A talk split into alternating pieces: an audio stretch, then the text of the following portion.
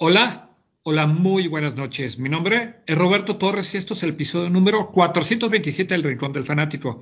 Y saben que con muchísimo gusto les quiero presentar a mis compañeros Iván López Ardi y Luis García. Luis, muy buenas noches, ¿cómo estás? Hola, hola Roberto, hola Iván, hola Dafne. Eh, muy bien, muchas gracias. Muy bien, muy bien. Qué bueno, pues justo lo acaba de decir Luis. Dafne Barrera se nos une otra vez para esta edición. Dafne, muy buenas noches, ¿cómo estás? Hola, muy bien, muchas gracias. Buenas noches a todos. ¿Cómo están, chicos? Muy bien. Muy bien, muy bien. Y con esto damos la bienvenida a Iván. Iván, muy buenas noches, ¿cómo estamos? Buenas noches, un placer estar acá con ustedes como siempre. Bueno, me quitaron la primicia de decirles que Dafne iba a estar con nosotros, pero no importa. Estoy muy contento porque nos acompañen Daphne sabe que es eh, también parte de este staff cuando, cuando guste, cuando quiera y cuando pueda, por supuesto. Y bueno, me encanta que podamos tenerla aquí para debatir de muchos temas que esta noche vamos a hablar. Así que estoy sumamente contento y debo decir también que esta es la última edición por este año, ya que, mm, bueno, nos vamos de vacaciones como, como creo que nos merecemos todos. Eh, y bueno, nos estaremos reintegrando el año que viene, pero bueno, esta edición es muy especial precisamente porque, bueno, estamos cerrando el capítulo del año 2021, eh, esperando que el 2022, pues, por Dios, sea, sea mejor que estos dos años, a pesar de, bueno, de que sabemos que esta pandemia, eh, wow, está, está muy complicada y va, va, a estar por mucho tiempo. Pero bueno, hay que tener ánimo y, y seguir adelante. Venga, muy bien.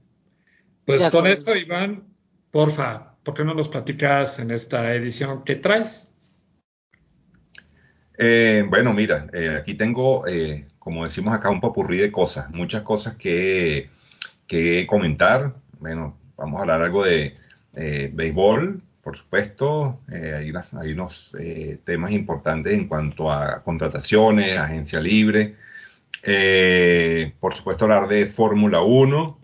Fórmula 1 que, wow, un desenlace que realmente me, me, me, dio mucho coraje, pero bueno, tengo que tragármelo y, y de eso también quiero, quiero hablar. Eh, por supuesto, tocar NFL. Eh, ah, estoy muy contento, estoy muy contento porque entré en los playoffs de la Liga de Luis y eso me tiene muy contento porque vine como que dice, vine, vine de atrás vine subiendo, subiendo y creo que clasifiqué. Y esta semana en la otra liga que tenemos nosotros, pues me enfrento a Roberto para definir quién va por el cuarto puesto. Así que, bueno, estoy muy contento porque este año, a diferencia de otros, pues mm, me fue bastante, bastante aceptable. Eh, bueno, eso, eso es lo que traigo por los momentos y bueno, eh, Luis, te deseo para que, para que nos comentes qué vas a traer. Claro, Iván, eh, pues igual que tú, eh, hablar rápidamente de, Fórmula 1, de este final tan extraño que nadie se esperaba, pero que le, le puso sabor al caldo, como decimos por acá. Eh, brevemente hablar de algo que aquí en México eh, causó furor, que es la victoria del Atlas en el, en el campeonato local, de campeón después de 72 años. Algo escuché. Sí, y pues eh, simplemente eh, mencionar cuáles son los cruces en los octavos de final de la Champions y por supuesto hablaremos de NFL, de lo bien que van los Chiefs, los Patriots y lo mal que juegan los Steelers. Muy bien, muy bien. Darnet, ¿tú qué traes? y aparte de Kleenex para ustedes, este, pues tengo serpentinas y demás para, para mis chiefs. Pero mm, además de eso y del bullying que, siempre me acompaña, pero saben que es bullying con cariño, eh, hice a un lado mi aversión por, por el señor Bill Belichick, porque la verdad es que sí me ha llamado la atención lo que está haciendo con los Patriotas. Eh, Iván, tengo que reconocer que que yo no les daba oportunidad y menos con un novato. y que me ha sorprendido. Entonces me di un poco a la tarea de investigar sobre él, porque bueno, lo, el concepto que yo lo tenía es que un tramposo, muy bueno, pero tramposo, ¿no? Entonces, eh, eh, averigué un poco de su historia, de sus previos, me eché un, capítulo de una serie de Netflix de, de, fútbol, y este, pues básicamente eso, eh, la personalidad de Belichick, los antecedentes del papá como militar, y bueno, también comentar de la NFL, las sorpresas, este, como la de ayer, los errores, ¿por qué se dan de esta? Eh, ¿Vieron ayer el partido de los Chargers contra los eh, Cardinals? Yes, por supuesto. los, los Rams. sí, pero de, los Rams, perdón, contra este, los Cardenales, que no entendí, o sea, no entiendo qué pasa. Necesito que ustedes que, saben más en ese aspecto, qué es lo que sucede cuando pasan ese tipo de cosas. Y bueno, y pues este, también comentar algo de la fórmula. Tengo varias versiones y quiero ver con cuál ustedes están, porque leí por ahí unas columnas donde están inconformes, otros que no, que la regla sí se aplicó, otros que quieren que gane, en fin. Y me gustaría escucharlos con respecto a la Fórmula 1 y, y, pues ahora sí que eh, soy toda oídos y pues eh, compartir un poco de este señor, mm, en parte por el gran cariño que te tengo, Iván. De verdad dije, darle oportunidad. Este qué bonita, qué bonita, qué bonita, sí es. Gracias, pues gracias. Este, pues yo por mi parte, obvio, hablar de la Fórmula 1, este, lo que hizo Checo Pérez, pero más allá de lo que hizo Checo Pérez, la estrategia que hizo Red Bull y cómo la aplicaron y, lo que pasó. Exacto. Y obviamente noticias de la NFL, junto con lo que dijo Luis de los Steelers, traigo bastantes cosas de los Steelers previo a esto y obviamente acompañarlos en sus noticias. Pues bueno, muy bien. Este, ¿por qué no iniciamos con esto que está candente, que es lo de la Fórmula 1, ¿no creen? Yo creo que sí, yo creo que será un tema para, para, para explotar de primero en esta, en esta edición, me parece que sería muy, muy viable que pues arrancáramos con esta, esta polémica que se ha armado con, con lo de la Fórmula 1 y, la victoria de Max, Max Verstappen, porque es que hay demasiadas versiones. Eh, si me permiten empezar, empezar con, con, con, la, primera versión, yo, yo voy a ser muy, pero muy, muy, muy parco y muy, y muy, rápido. Eh, yo creo que, yo creo que el Hamilton eh, tenía para ganar la carrera. y bueno, porque bueno, fíjense como en, la, en la arrancada este, se lo ganó, se lo ganó sin, o sea, totalmente limpio, no hubo ningún tipo de, ningún tipo de contratiempos, ni, ni, ni, ni nada, fue una salida limpia donde Hamilton le arrebató la punta y bueno, fue sacando, fue sacando distancia, fue haciendo un trabajo de, un trabajo de hormiguita. Obviamente que la, escogencia de los neumáticos eh, eh, te daba una estrategia. Obviamente la gente de Pirelli estaba diciendo que los cauchos eh, rojos mejor dicho, de banda roja, iban, y tenían una, duración aproximadamente entre, entre 7 y 9, y 9 vueltas, lo que te obligaba a hacer una parada para luego pasar a cauchos intermedios y luego, bueno, cerrar obviamente, o, o irte con una estrategia de, de cauchos duros para terminar la carrera. Yo creo que Mercedes lo estaba haciendo todo perfectamente bien hasta que vino el accidente de la Tifi eso fue lo que para mí definió la carrera. Si este señor Latifi no tiene este accidente, hoy día Hamilton sería campeón del mundo sin ningún tipo de atenuante. Esa es mi, esa es mi visión, porque después de eso pues vinieron las polémicas que entonces, bueno, claro, obviamente, inteligentemente, la gente de Red Bull, al haber, al haber safety car, pues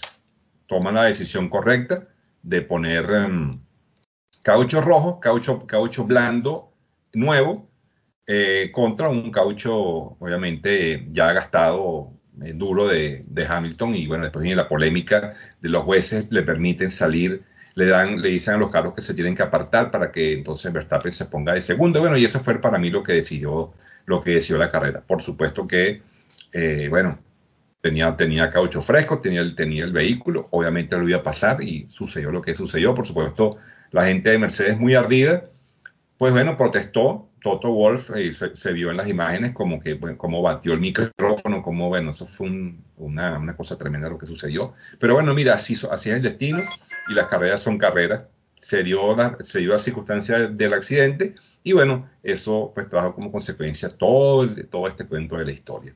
Por supuesto que el Checo Pérez hizo una labor estupenda eh, contra Hamilton. Wow, o sea, de verdad me quito el sombrero lo que hizo Checo. Un real, un real trabajo en equipo, caso contrario a lo que hizo Bottas, que mejor dicho, no hizo absolutamente nada. Fue un ser inerte, un cero a la izquierda. Eso me, da que me dio muchísimo coraje porque no fue capaz ni siquiera de ayudar a su compañero en ninguna circunstancia. Así que bueno, igual felicito a, a la gente Red Bull, a Master Stappen, de verdad que también merecían, eh, pero no era, no creo que no era su día. Sin embargo, las cosas se dieron así y ese es mi punto de vista, así que espero escuchar sus comentarios. Pues bueno, a ver, yo te voy a leer lo un tuit de un amigo que creo que engloba lo que estás diciendo pero también dice de los errores de Mercedes-Benz. O sea, dice, ah, qué polémica. Para mí, Max gana porque en el equipo toman las mejores decisiones, arriesgan y van por todo. Lewis Hamilton pierde porque jugaron a la defensiva en Mercedes. Checo estuvo ahí y Valtteri no. Para mí los dos pilotos tienen un 10 en la estrategia. Red Bull se sacó un 10 Mercedes-Benz un 5. Yo creo que esto es este, yo, o sea, la estrategia fue tan buena que estaba hoy preparándome para el podcast y estaba leyendo una noticia en la que cuando Hamilton, al parecer, este, se mete a pits, le dicen al Checo Pérez plan B, plan B, para que este, Checo Pérez pudiera detener el embate de Hamilton, con lo cual Max Verstappen se acercara, este, recortara el número de segundos, porque de otra manera no hubiera podido hacerlo, y que con eso este, el checo no nada más demostró que era un gran piloto para poder retener a Hamilton y evitar que, que se fuera, sino que demostró ser un excelente jugador de equipo, ¿no? No sé cómo lo ven. Sí, de eso se trata. Sí, totalmente de acuerdo. Creo que una de las mayores polémicas o dudas de las personas que tal vez no sean tan eh, eh, seguidoras y comprendan un poquito la, dinámica era por qué no entró Hamilton a, cambiar neumáticos, porque esa fue eh, lo que al final permitió que Verstappen rebasara a Hamilton por tener neumáticos nuevos. y el problema aquí es que al, pasar el accidente de la City, em, eh, se, obviamente la ventaja que tenía se acortó, pero le daba muy, eh, muy bien tiempo a, a, Verstappen de ingresar, cambiar y salir y no perdía su posición. Pero Hamilton sí, si él hubiera entrado a cambiar neumáticos, era muy probable que saliera por dos, tres segundos después de Verstappen. Entonces, eh, no podía, no podía entrar y arriesgarse. Claro, claro. Eh, y, yo escuché muchos que decían, pero ¿por qué no entró y demás? A lo mejor si hubiera, si, si, se hubiera dado cuenta que Verstappen entró, hubiera podido entrar o que iba a entrar, él también se hubiera metido, pero, pero era muy difícil, él iba adelante, ¿no? Eh, entonces, esa, esa fue una mala suerte. Ahí sí no fue nada, no fue tanto de equipo, sino que fue mala suerte de, de Hamilton, porque si Hamilton hubiera tenido una ventaja, digamos, de 25 segundos, no pasa nada, ¿no? Eh, sí puede entrar y salir y todavía hubiera salido en primer lugar. Eh, yo creo que es un carrerón Hamilton, yo creo que se merecía la carrera, pero pues bueno, esto eh, sucedió de esta manera. Ahora, un, amigo hizo un comentario, dice, es como cuando uno juega eh, un, partidito de fútbol con los amigos y uno de los equipos va ganando 8-1 y ya para que se acabe dicen gol gana y mete el, el que va perdiendo 8 1, mete el gol y ganó Más o menos así fue lo que, lo que yo, yo percibí también en, en, la carrera, que Hamilton tenía, hizo una excelente carrera, pero pues no, no pudo concretar por esa situación de las llantas. sí, así es, es lo que también escuché, que mucho fue de estrategia, ¿no? Que Mercedes eh, le apuesta mucho al safety car y, este, y Red Bull tiene otra estrategia de equipo con, con el checo y que, que, eso, eso pues determinó quién ganó. Obviamente el accidente de, de Latifi y eh, sí es complicado. Yo la verdad eh, también leí algunos, eh, algunas eh, columnas donde criticaban mucho esa decisión, pero este, bueno, sí que el que ganó, ganó. y es, a mí en lo personal, no me cae tan bien Hamilton por, pues porque no sé obviamente los detalles, pero al parecer tiene mejor motor, que el año que entra, creo que me comentaste tú, Roberto, que ya iba a haber un límite, ¿no? una especie de top para eh, lo que se puede invertir en, en los carros. No, pero sí fue una, un, una victoria llena de, de, de controversia. ¿no? Sí, bueno, no, el año que viene lo que, lo que pasa es que cambia totalmente el reglamento y cambia totalmente el, eh, las, la conformación del vehículo. ¿okay? Hay, cambios, hay cambios los alerones, hay, hay unos cambios importantes en la, en la parte, los neumáticos también van a, van a sufrir una, una, una diferencia de, de, dimensión, eh, la parte de las, de las entradas de aire, en fin, hay una serie de regulaciones que va a hacer que todos los equipos van a arrancar prácticamente de cero. ¿ok? Entonces, eh, bueno, ahí, todos están pues, eh, diseñando, probando, ajustando los motores, haciendo todo lo que, lo que conlleva este nuevo, eh, digamos, diseño que la FIA ha, ha, propuesto o ha exigido como, como la nueva reglamentación. Entonces aquí no sabemos, de repente a lo mejor ni siquiera a lo mejor resulta que Ferrari este, viene con el mejor carro. Eso, eso nadie lo ah, sabe. Puede pasar. Ok, pero por lo que entendí, esto va a ser eh, más equitativo, entre comillas. Claro, lo que se busca, sí, sí, sí, lo que se busca precisamente es que haya más competitividad y no sean eh, simplemente los dos principales fabricantes los que tengan el dominio de la Fórmula 1. Entonces esto, esto equipara un poquito más la, digamos, las cargas. Es obvio que los equipos que tienen mayor presupuesto, pues, tienen, tienen la, la ventaja contra aquellos que no tienen, no tienen tanto dinero para, para, para desarrollo, como, la, como Haas, por ejemplo, como la gente de Alfa Tauri, como la gente de Alpine. Entonces, bueno, eh, yo creo que lo que se busca es más competitividad al final de todo. De eso se trata.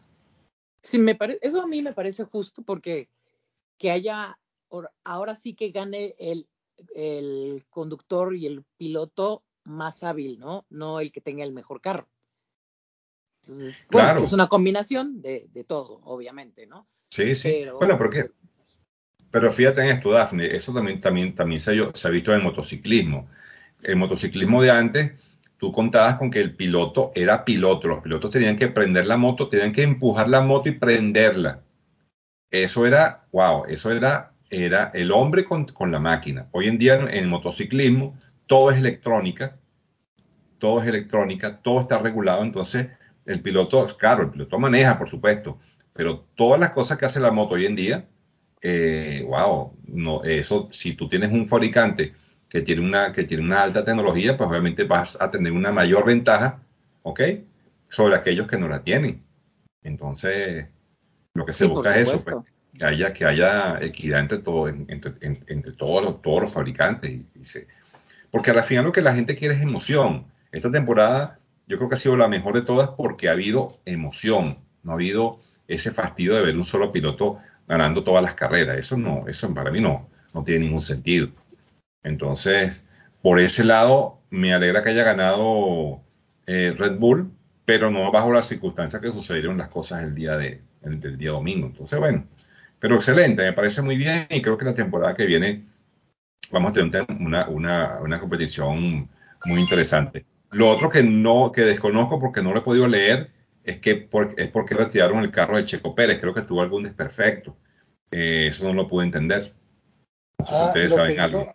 lo que yo eh, leí y escuché es que tenía problemas en el motor eh, y que podía quedarse. Entonces había cierto riesgo de que él entrara a, la carrera después de estar en pits y se descompusiera y volviera a, ver un ah, safety car. Safety car exactamente. Y entonces eh, ahí sí ya, ya, no, ya iba a terminar la carrera en safety car. Entonces, por pura prevención, no salió. Ok.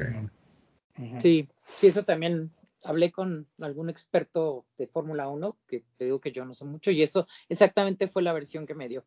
Que tomaron la decisión de que ya no entrara precisamente para el safety car y que Mercedes a eso le apostó, a que Checo este, tuviera eh, ese, que fallara el motor y que entrara el safety car. Entonces, ahora sí que creo que también ahí fue un duelo de estrategias donde ganó Red Bull es que aquí la última carrera te tienes que arriesgar. Y Mercedes ves con tantas veces que ha ganado, pues no lo hizo y entonces se confió y Red Bull tenía que arriesgarse porque pues no, no estaba en esa posición de ser el segundo. Y es, y es que es muy sencillo. Siempre nos acordamos de quién quedó en primer lugar, poco nos acordamos del segundo lugar. Te tienes que arriesgar a ser el primero. Sí, claro. Claro. Pero sí, a mí me sorprendió tanta, tanta controversia, porque ya que me lo explicó esta persona que sabe mucho de esto, yo no sabía, ¿no? Por ejemplo, ese término de lapeados, yo qué, lapidados o lapeados a qué se refieren, ¿no? Que es, bueno, las personas que tal vez nos estén escuchando que no sepan o que sepan tan poquito como yo, es que el primer lugar rebasa a todos una vuelta, ¿no? Entonces, eso es, eh, los carros lapeados son los que están hasta el último, ¿no? ¿De acuerdo? Estoy bien, ¿no? En este término. Sí, yo, la verdad es que no lo conocía, ese término. pues no sé si se usa en México, de lap viene de, vuelta, ¿no? De, sí, claro, exacto. Pero la persona me dice, lapeados, yo, bueno, lapeados, ¿eso qué significa, no? Entonces ya me explicó que el primer, el, eh, ahora sí que si Verstappen y, y Hamilton dan la vuelta y rebasan al último lugar, pues ya les llevan una vuelta de ventaja. Entonces, que son los, eh, estos últimos, son los lapeados.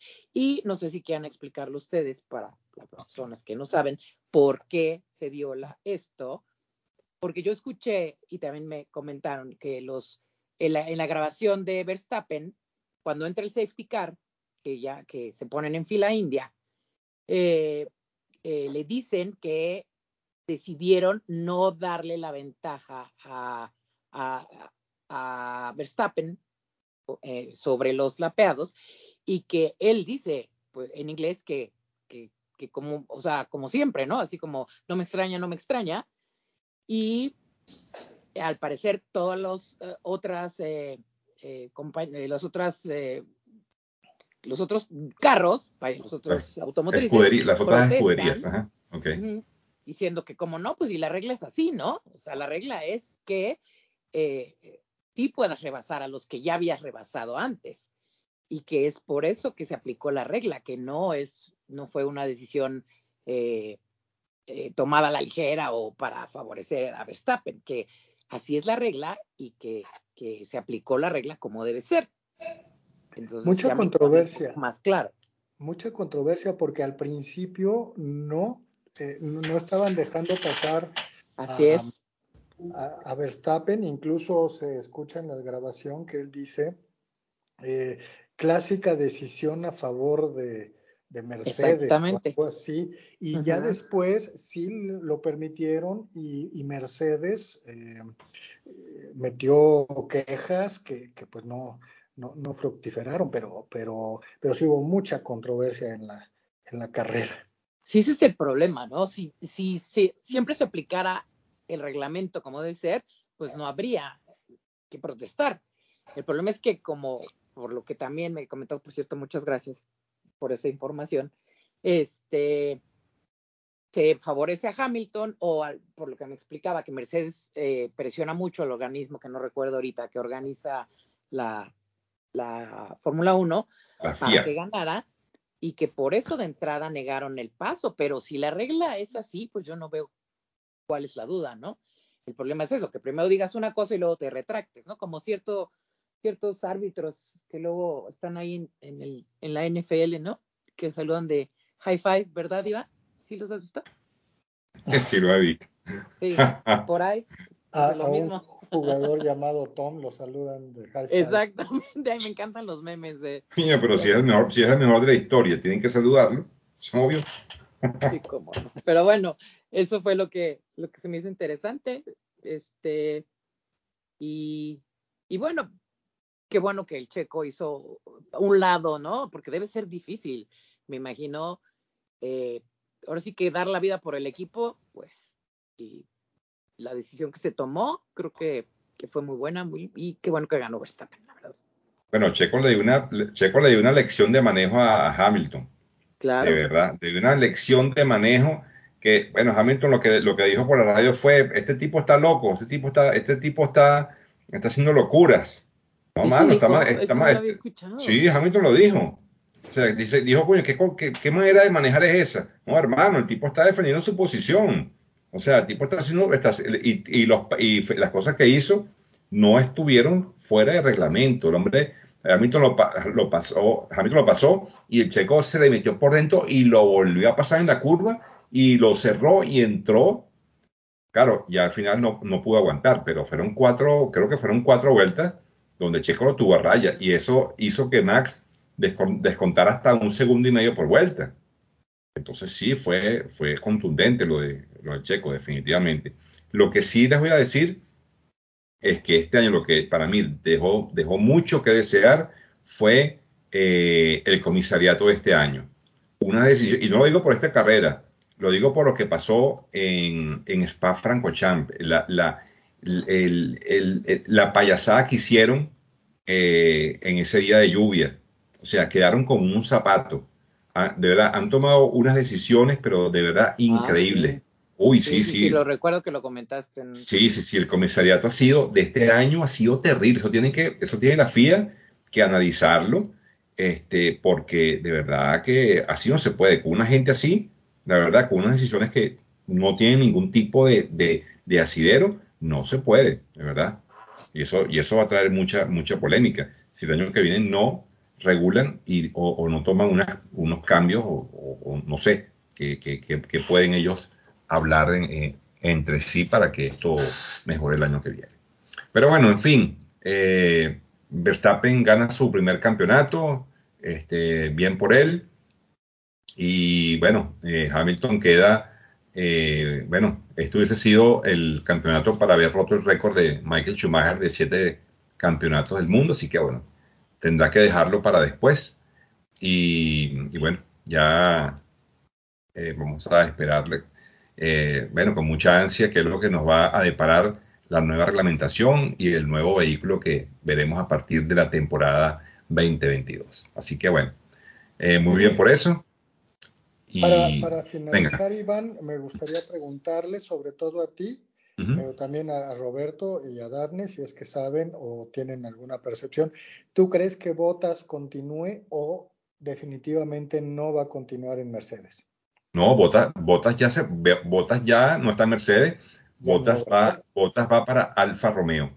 Así es. Va a, ocupar el, va, ocupar el puesto de Kimi Raikkonen. ¿Y ese asiento está libre ahorita? Claro, sí, sí, sí, claro. Oye, para Checo. No, no, no, no, no, no. Checo se va a quedar en Red Bull. Por ya lo sé, Roberto, es broma. Pero no por eso, es este, por el patrocinio que trae detrás. La pregunta es, eh, ¿Bottas se va a Alfa Romeo como piloto número uno o el dos? No, se va como número uno. Debe ser uno. Sí, uno, uno, definitivamente. Ah, es que ese fue o lo fueron? Sí, no, no, no, no. Este, un, piloto que viene de una gran escudería y se va a una escudería menor, se tiene que ir indiscutible como el piloto número uno. Yo, este, haría ahora, yo te haría la pregunta a ti, Luis. este, ¿tú crees que en algún momento el Checo Pérez le vuelvan a ofrecer irse a otra escudería, pero menor como el piloto número uno y se fuera a la misma? Mm, sí, sí lo haría. Eh, sin embargo, yo confío que, Checo dure muchos años aquí y, pues ya lleva una larga carrera. En una de esas nos sorprende y dice, ya voy a colgar el volante y me retiro, ¿no? Pero eh, si se diera ese caso, yo creo que tendría que tomar el número uno, a menos de que sea Ferrari, por ejemplo, y ahí sería mm, por, por, la historia, ¿no? Y por, por lo importante que es Ferrari, ahí tendríamos que ver con quién estaría eh, de coequipero y a quién le darían el número uno y el, número dos. Pero los demás equipos, eh, yo creo que sí, sí debería ser el número uno. Sí, y, bueno, y mm, por supuesto, Luis, gracias por mencionarlo. No, hablamos de Ferrari. La carrera que se tiró Carlos Sainz fue algo increíble, increíble. Para mí, Carlos Sainz es el piloto, para mí es el piloto eh, digamos, o sea, es el piloto del año, porque lo que hizo con Ferrari este año, un equipo que no, no tenía el vehículo, eh, bueno, inclusive muy por encima de, de, Charles Leclerc, pero, pero, por, pero por largo, ¿sabes? yo, creo que, yo creo que Carlos Sainz eh, va a ser el piloto número uno en Ferrari. Le quitó el puesto a Leclerc, sin duda alguna. Y lo bonito, que, lo bonito que vamos a ver para el año que viene es que ahora en, ahora en Mercedes va a llegar George Russell, este chico viene con las agallas, pero viene, viene con abierta totalmente. Y va a ser una, un hueso duro de roer. Y cuidado si este no lo están preparando para ser el sustituto de Lewis Hamilton, que yo creo que ya él va, ya tiene como para, para ir de salida, pues yo creo que lo van a ir preparando y va a ser un compañero muy difícil y, y creo que este chico sí va a ayudar a, a Mercedes en, en, en, esa, en ese rol que, que, tiene que, que tiene que trabajar como, como no hizo Botas, que por eso que, yo lo creo yo que sale del equipo Mercedes por, por su falta de por su falta de rendimiento, pues. Entonces, va a estar muy interesante la verdad esto. Muy bien. Bueno, excelente. Entonces, este, bueno, contento con esta, con este análisis. Creo que estamos claros en que, bueno, fue una carrera bien, bien complicada de muchas circunstancias y que, bueno, eh, eh, un poquito de suerte por un lado y una, una buena estrategia, pues hizo que, que Red Bull se llevara el campeonato eh, de pilotos, porque constructores, pues ganó Mercedes y, bueno, eso ya es otra cosa. Bueno, muy bien. Eh, señores, ¿con qué seguimos? ¿Qué, quieren, ¿Qué quieren que vamos a hacerlo dinámico? ¿Quieren que hablemos de, la, de la Champions? ¿Quieren que eh, toquemos béisbol? Yo realmente de béisbol lo que, lo que quería comentar, Robert, y tú debes haberlo visto también, fue obviamente la, eh, lo de, la noticia de, de, Verlander, que eh, su, contrato de dos años y 50 millones de dólares con los Astros de Houston, siendo que, bueno, fue pretendido y habló con algunos equipos, entre ellos los Yankees, que esa noticia yo realmente no la, no la, no la, no la vi. Yo sí sé que los Yankees hablaron con Carlos Correa, pero lo de Verlander realmente no lo supe. ¿Qué te pareció esto y cómo ves eh, ¿cómo crees tú que Verlander va a venir para el año que viene con, el equipo de Houston? Ok, bueno, bueno, en principio eh, esta noticia ahorita eh, sale a la luz porque Houston mete los papeles horas antes de que empiece el bloqueo o el, lockdown de los dueños con los jugadores, por eso es que lo, lo sabemos. Ahora, respondiendo a tu pregunta, Iván, yo estoy súper contento de que Verlander regrese con Houston porque Verlander ha sido un, eh, ha sido el cimiento para los pitchers desde que llegó. O sea, antes sí había pues algún, algún que otro buen pitcher, pero Verlander es otra cosa. Es realmente bueno, es sólido. En los, en, en los momentos de mayor presión, me acuerdo contra Dodgers en la Serie Mundial, no se dio, no se a la presión en pleno estadio de Dodgers este, y logró eh, eh, en esta, en esto que me estoy acordando de él, logró este, ponchar a todos los eh, pitchers, de, todos los bateadores de esa entrada y, y, avanzar. Para mí es súper importante, reitero, porque pues yo no le veo ni pies ni cabeza al, al bullpen que tenemos en Astros y es, yo creo que es, es, algo, es algo muy bueno. Ahora, estos dos años también tienen una opción para el 2022. ¿sí? Terminaron la temporada del 2022. Yo creo que sí los dos años se van a cumplir y creo que Verlander aceptó irse a Houston y no a Yankees porque tiene más posibilidades de llegar a la Serie Mundial que el propio Yankees. Pero a ver, antes de escuchar tus comentarios, quisiera escuchar a Luis, que fue pitcher. Luis. Bueno, viene de, de la cirugía John, un año sin jugar. Ajá, buen punto. Ya, tiene varios años, de hecho, pues tiene, eh, si no mal recuerdo, que son dos Youngs, ¿acuestas? sí. que ha ganado. Y eh, pues ya tiene, no, no me acuerdo ahorita su edad, pero definitivamente eh, su nivel puede disminuir un poquito. Estoy totalmente de acuerdo contigo, es un hombre de hielo y es excelente. Eh, pero pues el beneficio de la duda, ¿no? Hay que darle tiempo al tiempo a ver a qué nivel llega. Eh, probablemente al principio un poquito oxidado, pero eh, va a tener buen nivel. Pero ¿cuántos años le, le puede dar? Dos años buenos, pues, pues están confiando 50 millones de dólares por dos años.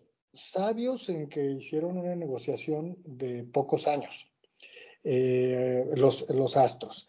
Eh, y, pues bueno, también estoy de acuerdo, tienen que eh, reforzar el bullpen, que desde que se fue Osuna, pues decayó mucho, ¿no? y que fue el, este, el el pie del que cogió, sobre todo en la serie mundial. Eh, pero bueno, eh, Iván, ¿tú qué, opinas? Mira, estoy de contigo. Eh, em, el único temor mío es, obviamente, cómo va a venir Verlander a su edad con una tomillón encima. No es lo mismo una tomillón a los mm, veintipico, treinta años que Verlander a la edad que tiene. Es un batallador, es un tipo que es líder, lo ha demostrado con el equipo de Houston. Creo que, creo que es ese tipo de peloteros que, lidera ese, ese, esa banca. Eh, y bueno, me parece, me parece muy, muy loable que, que, haya intentado pues eh, seguir, ¿no? Seguir jugando. Porque honestamente a su edad es, muy complicado venir, este, recuperarse eh, y venir en un nivel competitivo pues elevado y sobre todo con un equipo de Houston que, que sabemos que, que, bueno, sigue teniendo aspiraciones, que quiere, y bueno, eso creo que es lo más importante. Perdón, yo nada más tengo un comentario. O sea, están diciendo que, bueno, dos comentarios, que Verlander pues viene de una Tommy Jones, cierto, pero pichó para todos los equipos, incluidos Yankees y Houston. Entonces algo vieron, ¿no? Entiendo que después de una Tommy Jones el, rendimiento pueda ser menor que en otras temporadas cuando no, no estás con la Tommy Jones. Sin embargo, si tomamos en cuenta a Tom Brady, que tiene, no sé, más de 40 años, pues Verlander probablemente ha pensado de la misma manera que Tom Brady. Tafner nos lo podría decir, porque en una edición ella platicó, no me acuerdo si era terquedad o obsesión de Tom Brady, pero yo creo que Verlander entra dentro de eso. Sí, un poco, creo que sí. Eh, recordemos, y Luis debe estar de acuerdo conmigo, que mucha gente, muchos jugadores tienen muchos rasgos narcisistas, ¿no? Y en este caso, pues es muy posible que también haya este tipo de rasgos. Sin embargo, es distinto el desgaste, eso sabemos, de un beisbolista a un jugador de fútbol americano. Entonces, creo que es un poco más, no, la palabra no es correcta porque no hay más válido, es válido o no válido, ¿no? Pero eh, creo que que, te digo, no se arriesga tanto un beisbolista a jugar este tanto tiempo o de esa edad a un eh, quarterback. Verlander tiene 38 años. Es un niño. de acuerdo, pero para, para el base, un pitcher de 38, hemos tenido casos, por supuesto, ahí está Nolan Ryan, eh, ahí está eh, ay, este, el, el, zurdo de Arizona y que también jugó en. Ah, claro, el de bigote. Sí, sí, ay, yo y mi memoria, qué bárbaro. Ah. Este. Eh, Randy. Randy Johnson, que ganó cuatro Cy Youngs, que pichó hasta los cuarenta y tantos. O sea, sí hay, hay me acuerdo de algunos. Pero muy pocos, ¿no? En el, sí tienes toda la razón. Sí, en los pitchers, ¿no? Se les acaba el brazo. Y luego es muy triste, perdón que te interrumpa, Luis. Sí, sí. Adelante. Ver lo que pasó con Valenzuela, ¿no? O sea, que por seguir en esa eh, necedad de, seguir jugando, pues acaban eh, de forma para mí indigna a cómo llevaron su carrera. Cierto, con Valenzuela. Ese es un tema súper interesante, hablar de la carrera de Valenzuela. Eh, pero em, sí, es, yo, yo creo que, que mientras el, el brazo ve y tengan un buen nivel, pues sí, podrían seguir. Eh, eh, y, esperemos que Verlander regrese fuerte porque, ok, por un lado está la cirugía y la recuperación, pero por otro lado está un año de descanso. Y generalmente los que descansan el brazo un año sí recobran cierta fuerza. Eh, pues no, no, hay más que, que ver y que esperar eh, el, desempeño de, de Verlander en el próximo año. Sí, así es. Yo solamente tengo algo más que agregar. Venga. Go Dodgers. Ya. Bueno. Eh, muy bien. Cuidadito, porque los Dodgers, estoy viendo, eh, los Dodgers están eh, eh, bueno, ellos, eh, eh, sí, ellos, el objetivo, bueno, yo quería hablar, hablar, un poco de eso, porque ustedes saben que hay una, en estos momentos hay una, hay una, una huelga, eh, o un paro, es un paro, realmente es un paro, pero esto evita, o sea, esto impide que haya, digamos, negociaciones entre los equipos, y, pero, yo, pero bajo cuerdas se están, se están haciendo movimientos, porque obviamente esto, esto tiene que en algún momento eh, acabarse. Entonces, en los movimientos, por ejemplo, de los Dodgers, ya que Daphne lo, lo, mencionó, sus objetivos potenciales son Clayton Kershaw, okay, Luis Castillo y Sean Manaea, que son este, jugadores que vienen a suplir puestos importantes. Recuerden que se fue, se fue Mark se fue para los Mets.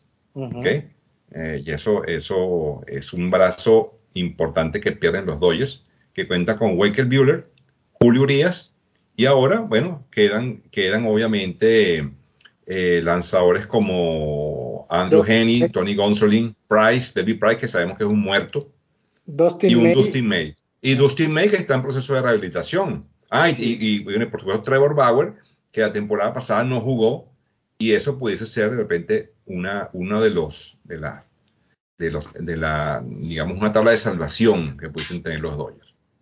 Entonces, bueno, Dafne, eh, hay que, aquí los Dodgers tienen que, tienen que hacer un, tienen que jugar a, tienen que jugar a ganar. Eh, porque lo que, lo que perdieron, bueno, sí. fíjate, perdieron a, perdieron a Corey Seager, por favor. Sí. Sí, yo no, no, entiendo eso, que, que, que, por qué están con esa estrategia, ¿no? Bueno, yo creo que ya era el equipo más caro de. Exactamente. Y, y, al no tener el campeonato por este por el coach, por el manager eh, y sus decisiones. Así es. Pues, pues ya, yo creo que aguantar otro año a ese nivel es, y, y, esos este, pues, sueldos pues, está muy complicado. Sí, pero deberían deshacerse sí. de Roberts. ¿no? Sí. Pero, es, Buena pregunta, ¿por qué no lo hacen? Exactamente, todos, todos ya vemos, se parecen a los Steelers, caray. Exacto, es como Tomlin, uh -huh. todos lo vemos. Yo he escuchado que en la ciudad de Pittsburgh, estoy metiéndome a otro, a otro eh, tema, pero rápidamente, en la ciudad de Pittsburgh, todos pensamos como, como nosotros, uh -huh, pero la familia no. Así es. Muy bien. Sí, bueno, eh, Y bueno, para terminar con el béisbol, bueno, eh, hay, hay, jugadores que todavía están, eh, jugadores que eh, están en busca de equipo, o mejor dicho, en busca de contratos importantes. Uno de ellos, Roberto, es Freddy Freeman, que tú sabes muy bien que está, está de, de, palabreado con el equipo de, los azulejos de, Toronto. Recuerda que Freddy Freeman es canadiense. Y bueno, no sabemos el, el número que está pidiendo su agente, pero es una de las piezas, yo creo que más apetecibles también del mercado. De hecho, eh, los Yankees lo han, lo han pretendido, hay equipos que, que han, mostrado interés, los mismos Bravos, eh, bueno, me imagino que irán a hacer una oferta calificada a ver si, a ver si se acepta. Y bueno, eh, Matt Olson también suena muy, muy fuerte para irse a otro equipo. Se habla de los Yankees, se habla de los, de los Bravos de Atlanta. El mismo Anthony Rizzo, también es agente libre, en fin, creo que vamos a tener una, una, temporada muy interesante y unos movimientos que creo que, creo que, bueno, más interesante, imposible la temporada que viene, obviamente si se soluciona este problema entre los dueños de equipo y la asociación de peloteros. Así que... Se van a arreglar, vas a ver. Esperamos que sí. Sí, sí, sí, así es. Bueno, muy bien. Eh, entonces terminamos con el béisbol y ¿qué les parece si hablamos un poco de la Champions? Eh, Luis, ¿cómo te pareció lo, cómo te parecieron los cruces? Hubo un, ellos, eh, la gente de la UEFA cometió un error en, en, el bombo. Creo que van a tener que repetir. Este, pero dime tú si viste esa información. Claro. De hecho, otra polémica. ¿Qué pasa? Están en los dos bombos de los que quedaron en primer lugar y en segundo lugar y la única consigna es que no se repita un juego de primero y segundo que ya les había tocado en el mismo, eh, eh, digo, en, los, en la fase de grupos. Entonces, sacan de, un bombo al Villarreal y del otro a el Manchester United. Y no se podían eh, enfrentar. Entonces, en vez de regresar, por decirlo así, la pelotita del Manchester United al, al bombo, la dejaron afuera y siguieron con el, con el sorteo. Y al último, pues pusieron esa bolita que sobraba del Manchester con el, que, el último que faltaba. ¿Y qué pasó? Todos eh, en, redes sociales fue, se empezó a, hacer un barullo impresionante y a la hora eh, la, la, la, la em, este, la UEFA dijo, no, no, no, no, se suspende y lo volvemos a hacer el lunes. Y entonces lo tuvieron que empezar de cero otra vez. Y pues bueno, ya, ya, ahora sí están confirmados los que quedaban, pero fue un error muy extraño y había quedado por ahí dos cruces interesantes. Uno, el Paris Saint Germain contra el Manchester United que hubiera enfrentado a Messi contra Ronaldo nuevamente y al, Atlético de Madrid le había tocado el Bayern Múnich. Y pues bueno, todo eso pudo haber sido. Y bueno, ¿cómo quedó? ¿Cómo quedó? Quedaron unos muy cargados y otros muy parejos. Primero, el Bayern Múnich va contra el Salzburgo de Austria, ¿no? Que yo creo oh, que el equipo que más débil de los, de los 16 que calificaron. Entonces ahí un 5-0 doble, al menos, yo creo.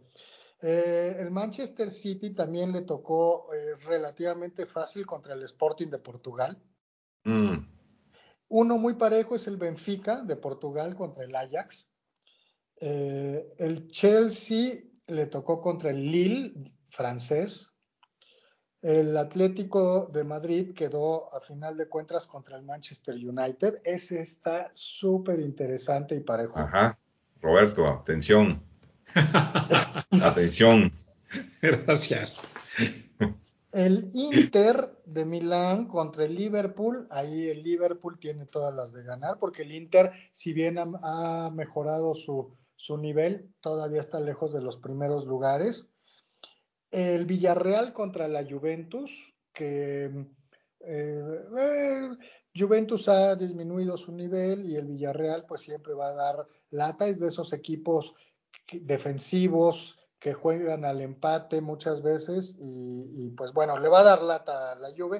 Y la cereza en el pastel, el Real Madrid contra el Paris Saint Germain.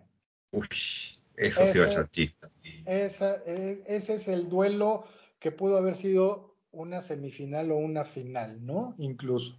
Pero bueno, eh, así van a, van a quedar. ¿Qué, les parecieron? Y en particular a ti, Iván, que también sigues la, la charla. Bueno, eh, como tú muy bien lo dijiste, unos, unos muy cargados, como este que acabas de mencionar, y otros, pues, muy, como decimos, papita. Wow, o sea, demasiada diferencia. Eh, pero bueno, se van dos equipos grandes porque el Paris Saint Germain y el, y, el, y el, Real Madrid, pues bueno, esa pudo haber sido una final adelantada, ¿no?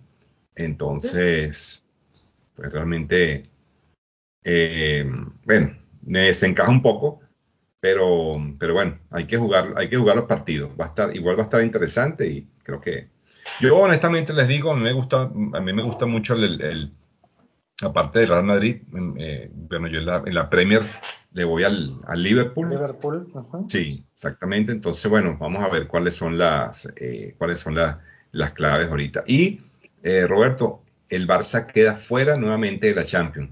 ¿Cómo te parece?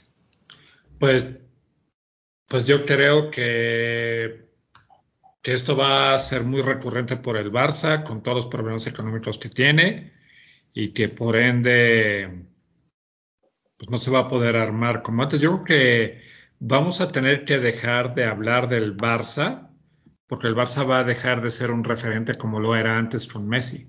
¿No crees? Totalmente, totalmente, totalmente de acuerdo. El Barça entra en, en la parte de la parábola, en la parte baja. O sea, ya, ya él cumplió su ciclo y ahora yo creo que está en el ciclo de reconstrucción y va, bueno, de hecho, creo que creo que va por creo que va para la UEFA, no sé si va para la UEFA, para el, para el otro torneo. Es lo, más, es lo más probable. No sé si, si, si clasifica, pero, pero el Barça está en un completo en una completa reestructuración. Así que, bueno, no nos esperas. ¿Cuándo comienza por fin? ¿Cuándo comienza el juego, Luis, el, de la Champions? Eh, si no me equivoco, comienzan en, eh, en, a principios de febrero. Creo que todo enero no tienen por los fríos y seguramente en algunos lugares, eh, pues la nieve, ¿no? Ok. Pero es, es, según yo, la primera, segunda semana de febrero. Ah, ok. Bueno, sí, entonces hay un, hay un tiempito. Yo quiero hacerles una pregunta así rápida, o sea, oyéndolos, escuchándolos con respecto a Messi y el Barça. No puedo, o sea, explíquenme por qué un jugador es tan importante. Obviamente es Messi, ¿no? Pero no puede ser que por, o sea, eh, la falta de Messi haga lo que dijo Roberto, que ya no sea un referente el Barça. Messi, solo no. La partida de Messi solo no. Yo creo que ya lleva varios años que más bien Messi es, eh, sostenía o maquillaba un poco las deficiencias, pero eh, lo hemos hablado aquí, jugadores como Busquets, como Piquet, Piquet. tienen 35, 36 años. Jordi Alba. Jordi Alba. Eh, no han traído grandes, se les fueron pues simplemente eh, Neymar previamente, se les fue eh, Luis Suárez. Luis Suárez. Antoine Griezmann. Luis Suárez es el mordelón, ¿no? Sí, el mordelón, el mordelón. Exactamente. sí. sí. Ok. Pues gracias. El Barça, sí, el Barça, el, Barça era, era, era Messi, el Barça era, era Messi, pero Messi en su, en el fondo sabía lo que se venía. Y, y claro, muy inteligentemente, pues prefirió. Bye. Sí, señor, bye, bye. Al mejor postor, ¿quién me da más dinero? Bueno, me voy, me voy porque es que el Barça estaba quebrado, Dafne. El Barça está Sí, sí, quebrado, Ya, quebrado. habías- ya habíamos comentado eso en algún podcast, sí. Sí, sí, sí, sí. Ellos, ellos no, eh, o sea, el sueldo de Messi era demasiado elevado y encima de eso le metieron unos jugadores extras que, como, que fueron un fracaso. Dembélé, un tití, eh, Coutinho. Fueron, fue un fracaso esos jugadores y, y costaron mucho dinero y el equipo estaba en rojo. Entonces te- tenían que salir de Messi. Eso era lógico. Ok. Claro. Pues, Entonces, mira, eh, es así. Bueno, nos queda sin esperar entonces el año que viene con, con, con la Champions, que va a estar pues este, excelente. Eso va a estar muy, muy, muy bueno. bueno, no sé, ah, bueno, no sé si tenían otra, otra, otra noticia, Luis o Dafne, de fútbol. Ah, la, de, la del Atlas, sí, sí, sí, claro, claro. Ah, sí, a ver. El Atlas es un equipo que fue fundado en 1916, entonces tiene 105 años de existencia y acaba de lograr su segundo campeonato. El primero fue en 1950. ¿Por qué es importante el Atlas? El Atlas eh, es eh, el equipo contrario por antonomasia de las Chivas. No, eh, previo al América, porque era juego regional, porque el Atlas es de Guadalajara también. Y tiene muchísimos seguidores, dicen que la mitad de Jalisco le va al Atlas. Entonces, muchísima gente, no solo común y corriente, sino eh, pues eh, eh, figuras públicas de, todos, de todos los pues escenarios, ¿no? actores, deportistas, políticos, mucha gente le va al Atlas. Y pues eso era un equipo que, que pues no tuvo buenos manejos económicos, eh, siempre fue segundón, descendió tres ocasiones a la segunda división y luego subía, y pues que haya ganado después de 71 años, eh, eh, sí es noticia en México. digamos que es equiparable, Iván, como cuando ganó el Leicester, ahí en la Premier, que también era un equipo que más bien andaba en segunda y de repente subía a primera y nada más había sido campeón hace no sé cuántos años, más o menos la misma historia. Y creo que Atlas aquí en México en general es un equipo querido, ¿no? No tiene eh, eh, detractores más que las Chivas, porque es un, un, un, un, eh, un clásico local, ¿no? Claro.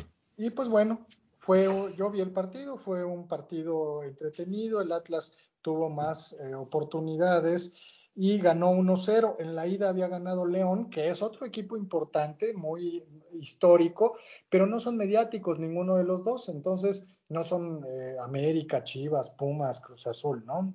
Em, y se, se, fueron a penaltis y ahí en penaltis fue campeón y no, hombre, puso de cabeza a la ciudad de, de Guadalajara. Eh, y pues bueno, esa es como la historia. No sé, eh, Daphne, si tú tienes algún, alguna referencia, comentario o quieras agregar algo, o también tú, Robert. Yo no pues me asombra, ¿no? Un poco y eh, coincidió con, con, la, con la muerte de Vicente Fernández y ya no sé si han visto los, los memes, ¿no? De, de que sacan a, a Thanos y diciendo que al fin, ¿no? Que me creían muy malo, ¿a qué precio fue que ganara el Atlas? Que dieran, que se muriera Vicente Fernández. Es que hay una. Muchas gracias. Hay una, eh, hay una referencia ahí. Vicente Fernández eh, chiva a morir. Y él dijo, fíjense qué curioso, él dijo, mientras yo viva, el Atlas no va a ser campeón. No manches. No inventes, murió eso no lo sabía. Murió el mismo día que fue campeón. wow. No inventes, wow. Eso no y, y fue así, primero murió y ya después el Atlas fue campeón. Qué bárbaro. Wow. wow. Le tiró como una maldición, ¿no? sí, ¿qué tal, no? Interesante. Sí, sí, sí con razón. Qué bárbaro, me, me pues quedé una pieza con respecto al, Atlas eh, este, y el fútbol mexicano. Claro. Bueno, les cuento que, les cuento que aquí en el fútbol venezolano, eh, también en penales, el Deportivo Táchira le ganó al Caracas Fútbol Club y se, y se quedó como bueno, campeón de la, de la Liga Venezolana. Coincidencialmente tuvimos finales en ambos países y bueno, ese fue, ese fue el resultado. Yo, por supuesto, triste porque yo soy del Caracas Fútbol Club y mi enemigo acérrimo, obviamente, el Deportivo Táchira, pues fue el que ganó. Y, ojo, y nos ganaron aquí, ah, jugaron, ganaron, jugaron y le ganaron aquí en Caracas, que fue lo que más me, me, me ardió, como dicen ustedes. Entonces no fue un buen ya domingo te estamos para ti. culturizando, querido. Sí, sí, sí, sí. Así es, así es. No fue un buen domingo para ti con la derrota de, de, de Caracas y de Hamilton, ¿no? Sí, lo único que, lo único que me consoló fue, la, fue, la, fue las victorias del Fantasy, pero bueno, de Ah. Patriotas. Claro. Bueno, estoy Ah. otras cosas te habrán consolado también, pero bueno, entremos en otra materia. bueno, muy bien. Eh, bueno, Daphne, no sé si querías comentar algo o, o lo de Belichick lo dejamos para la NFL. Sí, sí, si quieres lo dejamos para la, la NFL. ok, Al iniciar la misma. ok. Eh, bueno, sí, a ver, eh, no sé, ¿tienes algo más, Luis, para...? No, ya con eso eh, Bueno, ya ok. podemos. Bueno, entonces vámonos a la NFL, la sección que divide los hombres de los, a los niños de los hombres. Así que, venga. Pues, Pero te ver. invitamos, Roberto. Puedes participar. Chistosita. Pues a ver, arráncate con la de Belichick. ¿Sí? Sí. Bueno, pues todo el mundo sabe, y los que me conocen, que soy alucino a los Patriotas, pero mal plan, ¿no? De repente Time Hop me recuerda a siete años criticando a los, a los Patriotas, pero la verdad es que viendo eh, cómo se ha desarrollado esta temporada, no puedo dejar de, de admitir que, que no se esperaba mucho de ellos. Al principio hablábamos, Iván y yo, acerca de esto y, y, la preocupación de, bueno, ¿qué va a pasar? ¿no? Porque Mac Jones es novato, es un chavito joven. Eh, la temporada pasada, pues les fue eh, mal, tuvieron una etapa de ajuste, ¿no?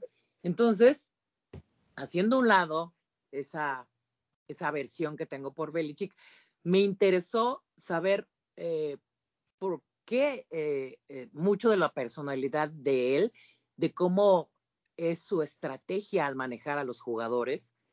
Y desde el punto de vista psicológico, ¿qué pudo haber influido en su vida para forjar esa personalidad?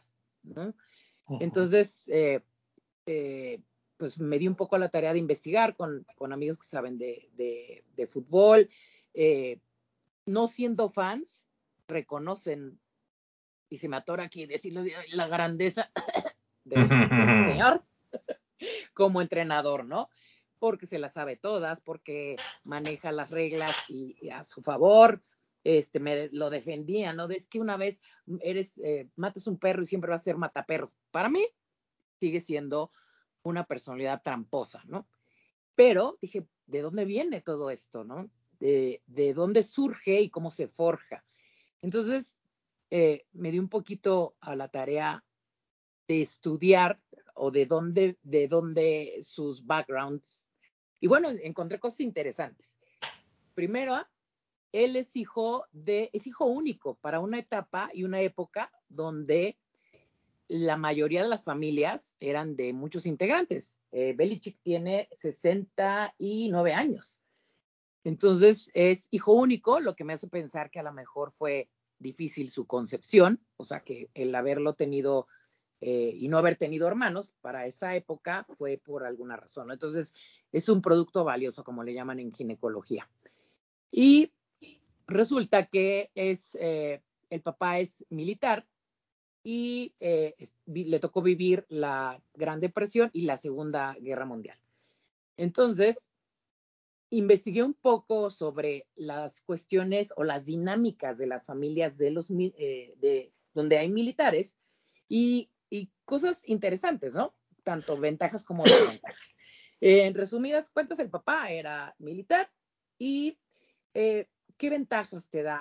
Uh, en lo personal, yo he tenido pacientes con papás militares, la mayoría de las veces los chavos son, este, o, chav o chicas suelen eh, no estar, sobre todo en México, eh, de acuerdo, llega un momento en que truenan porque el papá quiere llevar a la vida eh, familiar la, disciplina militar que es muy eh, estricta y pues pocos eh, hijos, en, los, en el caso de los que yo conozco, eh, están de acuerdo, ¿no? O, salen eh, bien librados de, esta situación, ¿no? O se divorcian o, bueno, pasan diferentes cosas. En Estados Unidos es distinto, pero porque se le da un, un trato distinto al militar, ¿no? En Estados Unidos es eh, visto de otra manera. Entonces, bueno, lo que alcancé a, hacer un pequeño resumen de las ventajas de una educación militar es que hay eh, habilidades, que hay liderazgo, eh, que la, aquí hay algo que me llama mucho la atención, que la milicia modela, o sea, tú entras a un sistema, a un régimen militar y te modelan al régimen, ¿no? O sea, eh, no se adapta a ti, tú te adaptas al régimen y tienen la misión de modelarte a lo que la milicia necesita. Y eso me hace mucho sentido con Belichick, con sus nuevos jugadores, porque creo que los modela, ¿no? Los adapta, los maneja. Entonces, eh, eso me hace perfectamente sentido. Hay límites muy claros, hay horarios muy estructurados, la disciplina es exagerada, son poco afectivos y eh, eh, los límites están como muy claros, ¿no? Eh, si conocen a Belichick, pues a lo mejor hay cosas que les hacen sentido, ¿no? Las desventajas, pues eso, que sean pocos afectivos, horarios brutales, demasiadas reglas, disciplina excesiva. esto es, trae como, por, como consecuencia que sea difícil mantener un equilibrio entre la vida militar y la vida diaria. Algo que leí que me pareció muy interesante, y Luis, me dirás qué opinas con esto, Uh -huh. es que mucho de la, de, de la gente que, que eh, son militares a veces o no están en sus casas o pasan mucho tiempo en las bases o, o, o deployed, ¿cómo se dice en español, Roberto? Este, eh, ubicados en, en, pues en las guerras, ves que a Estados Unidos les encantan. Entonces, este, sí. Que están en otros países, ¿no? Exactamente, eh, desplegados, ¿no? En otros países. Entonces, ¿qué hacen los militares? Pues buscan nuevas formas, si les interesa, de comunicarse y de relacionarse y vincularse con sus hijos. ¿Y qué pasa? Que los hijos tienden mucho a idolatrar, a idolatrar a los papás porque ellos, sobre todo en Estados Unidos, tienen mucho la cuestión de que son héroes que están defendiendo al país, ¿no? Entonces, eh, les venden mucho la idea, y no digo que no esté, que no sea cierto, bueno, en algunos casos. Y eh, ¿qué pasa mucho con estos papás? Que cuando están ya presentes con los hijos, están muy preocupados por su propia mortalidad. Entonces, ¿qué pasa? Que hacen, procuran de manera muy profunda y muy insistente y muy incisiva, inculcarles a sus hijos sus propios valores y creencias personales para que eh, eso quede en sus hijos y de alguna manera continúen su legado, sea bueno o no, esas creencias o estas tradiciones. Ellos, los militares, están muy, muy preocupados en pasar todos estos valores, porque digo, yo me muero, por lo menos que en mi hijo quede esta situación, ¿no? Eh, buenas o malas. En el caso de, de, de, Bill Belichick, que ahorita esto es un paneo, digamos, a, a la relación, eh, a la, perdón, a las, eh, a los vínculos con, con familias eh, militares, me voy con la personalidad de, de Belichick, ¿no? Entonces, las cosas que yo no, que creo que, que, que, este, que tiene de bueno Belichick, ahí sí hay un lazo muy claro con el papá. De hecho, eh, hubo un partido aquí en Colegial, en Marca Claro, donde pasan unas cápsulas de Belichick. Y yo, Dafne, que no lo he visto muchas veces, pero que siempre lo veo jetón o de malas o regañando o poco sonriente o, o poco cauto, con poco tacto, es la primera vez que lo veo así con lágrimas en los ojos, hablando de. O sea, que fue muy importante su vida y, la, y el papá también jugó fútbol americano. Entonces él fue quien le inculcó a Belichick toda su vida el amor y la práctica del americano. Y este, yo pienso que fue una forma de relacionarse, ¿no? Aparte de que, bueno, es muy popular. Entonces, no sé si hasta, este momento tengan alguna alguna, ah, déjenme agregar que muchas de las cosas que, que el militar eh, es gana como gana, ¿no? Como dicen, en la guerra y en el amor todo se vale. Entonces, pues es un axioma. Tienes que ganar a como de lugar. Y creo que eso también se lo transmitió el papá, o, sea, esos principios de guerra o de, de, la estrategia bélica a su hijo Belichick. ¿Por qué? Porque pues sí sabemos que, que Belichick, aparte de todas las habilidades que no se niegan, ha hecho trampa, ¿no? Que se lo hayan comprobado solo una vez y que se lo, lo hayan multado, pero hay muchas cosas que se dicen, incluso, incluida la de los balones desinflados en el juego con Potros, ¿no? Fue. Pero, eh, pues, hay muy mil cosas que se dicen que, que les manda aguar el, el Gatorade, que les sube la calefacción, que les manda este, música a los hoteles de sus contrarios, en fin. Pero mm. eso son mm. rumores, son rumores, pero algo dice que, eh, que, que como que ya parezco Chapulín Colorado en mis eh, refranes, que cuando el río suena es que agua lleva, ¿no? Entonces, bueno, eso puede obedecer un poco a eso, ¿no? Hace, tú gana como sea, porque tienes que ganar, ¿no? Y pues también creo que tiene, como ya lo mencioné hace ratito, unos rasgos narcisistas también, no solamente de él, sino que emplea técnicas narcisistas para con sus jugadores. ¿Cómo vamos hasta acá? Wow. Bien, bien. Em, sí, me, resulta muy interesante la historia eh, de vida, la historia familiar y este, es, esta eh, necesidad de ganar, pero eh, con un perfil que em, tiene que reprimir todas las emociones, ¿no? Así es. ¿Por qué? Contéstame tú. ¿Cómo, qué, qué, qué pasó ahí con el papá, no?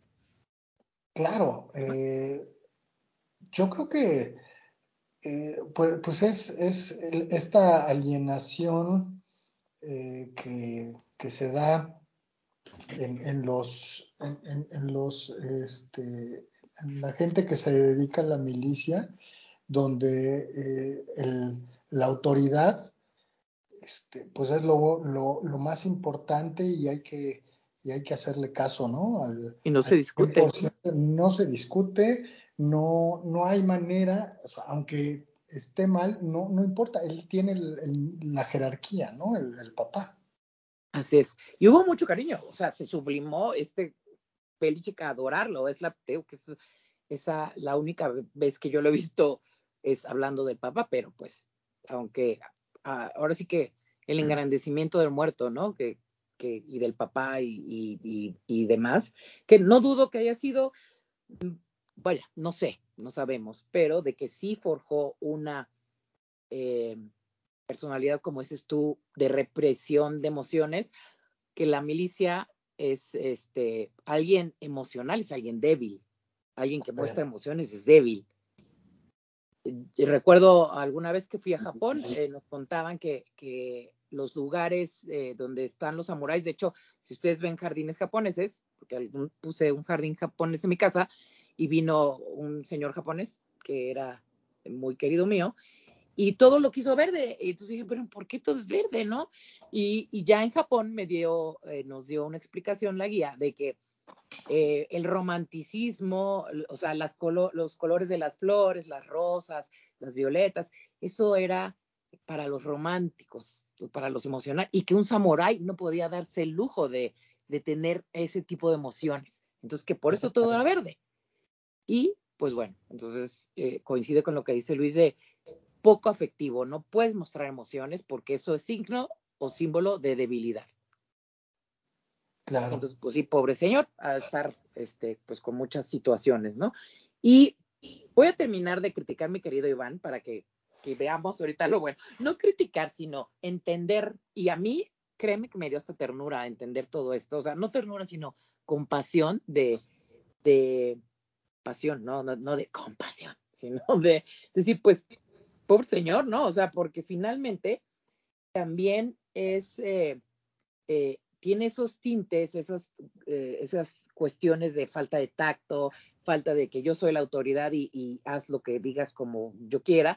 Y sobre todo, eh, hay una situación de los narcisistas donde te dicen, a ver, brinca aquí, ¿no?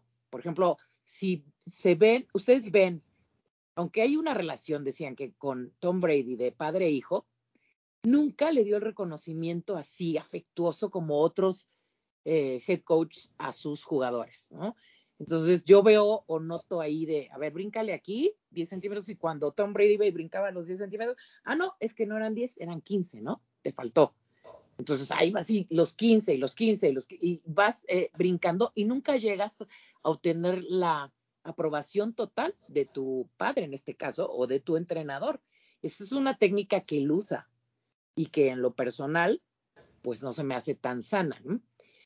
Y bueno, pues ya eso es como que la cuestión negativa de, de, de Belichick. Eh, ¿Quieren comentar algo o, algo que quieran que les explique más? O Luis, que, que nos pueda explicar. Oye, pues. Perdón, Luis. Eh, gracias. Oye, pues con razón, digo, como que se ve como que ya se entiende por qué cada vez que lo afocan en un partido o cada vez que está en, dando una conferencia de prensa, no hace un gesto, no es nada emotivo. Digo, y esto como que lo, como que lo responde. Luis. Sí, no, y además eh, seguramente todas las preguntas las minimiza, aunque no lo externe, ¿no? Eh, las desvirtúa, no le parece importante, si va a conferencias de prensa porque es una obligación, etcétera, ¿no? Eh, yo, les, cuento rápidamente una, eh, en, la parte positiva, una vez entrevistaron a Mike Bravel. Mike Bravel es el actual entrenador de Tennessee, pero él fue jugador con los Steelers y fue jugador con los Patriots. De, hecho, con los Patriots ganó tres campeonatos, ¿no? Y alguna vez le hice una entrevista y le preguntaron quién es mejor en ese tiempo donde todavía eh, eh, Belichick no, o sea, ya tenía campeonatos, pero todavía no era la vaca sagrada que es ahora, ¿no? Y le preguntaron quién es mejor entrenador, Belichick o em, Bill Cowher. Mm. Y, él dijo, no, definitivamente Belichick. Ah, ¿y por qué? Dice, es que Bill Cowher es eh, todo emoción, es, si alguien corre en dos segundos, tú tienes que correr en uno, ¿no? Si, más fuerte, más rápido, eh, más energía, eh, más corazón, más todo. Y con Belichick es, ¿no? Tú tienes que hacer lo que tienes que hacer cada jugada. Si cada, uno, si cada uno hace lo que le toca hacer en cada jugada, todo va a salir bien. Wow. Y, cero emoción. Y no es más fuerte, más rápido, como era Bill Cowher. Entonces, la, la idea es, haz lo que tienes que hacer, que mucho viene con, con esta historia de de la, de la milicia y de, de, la gente que se dedica a, al ejército, ¿no? Y demás. Y, y, pues sí, suena lógico todo, todo esto y, y, pues seguramente él sabe cómo hacer que sus jugadores hagan lo que tienen que hacer.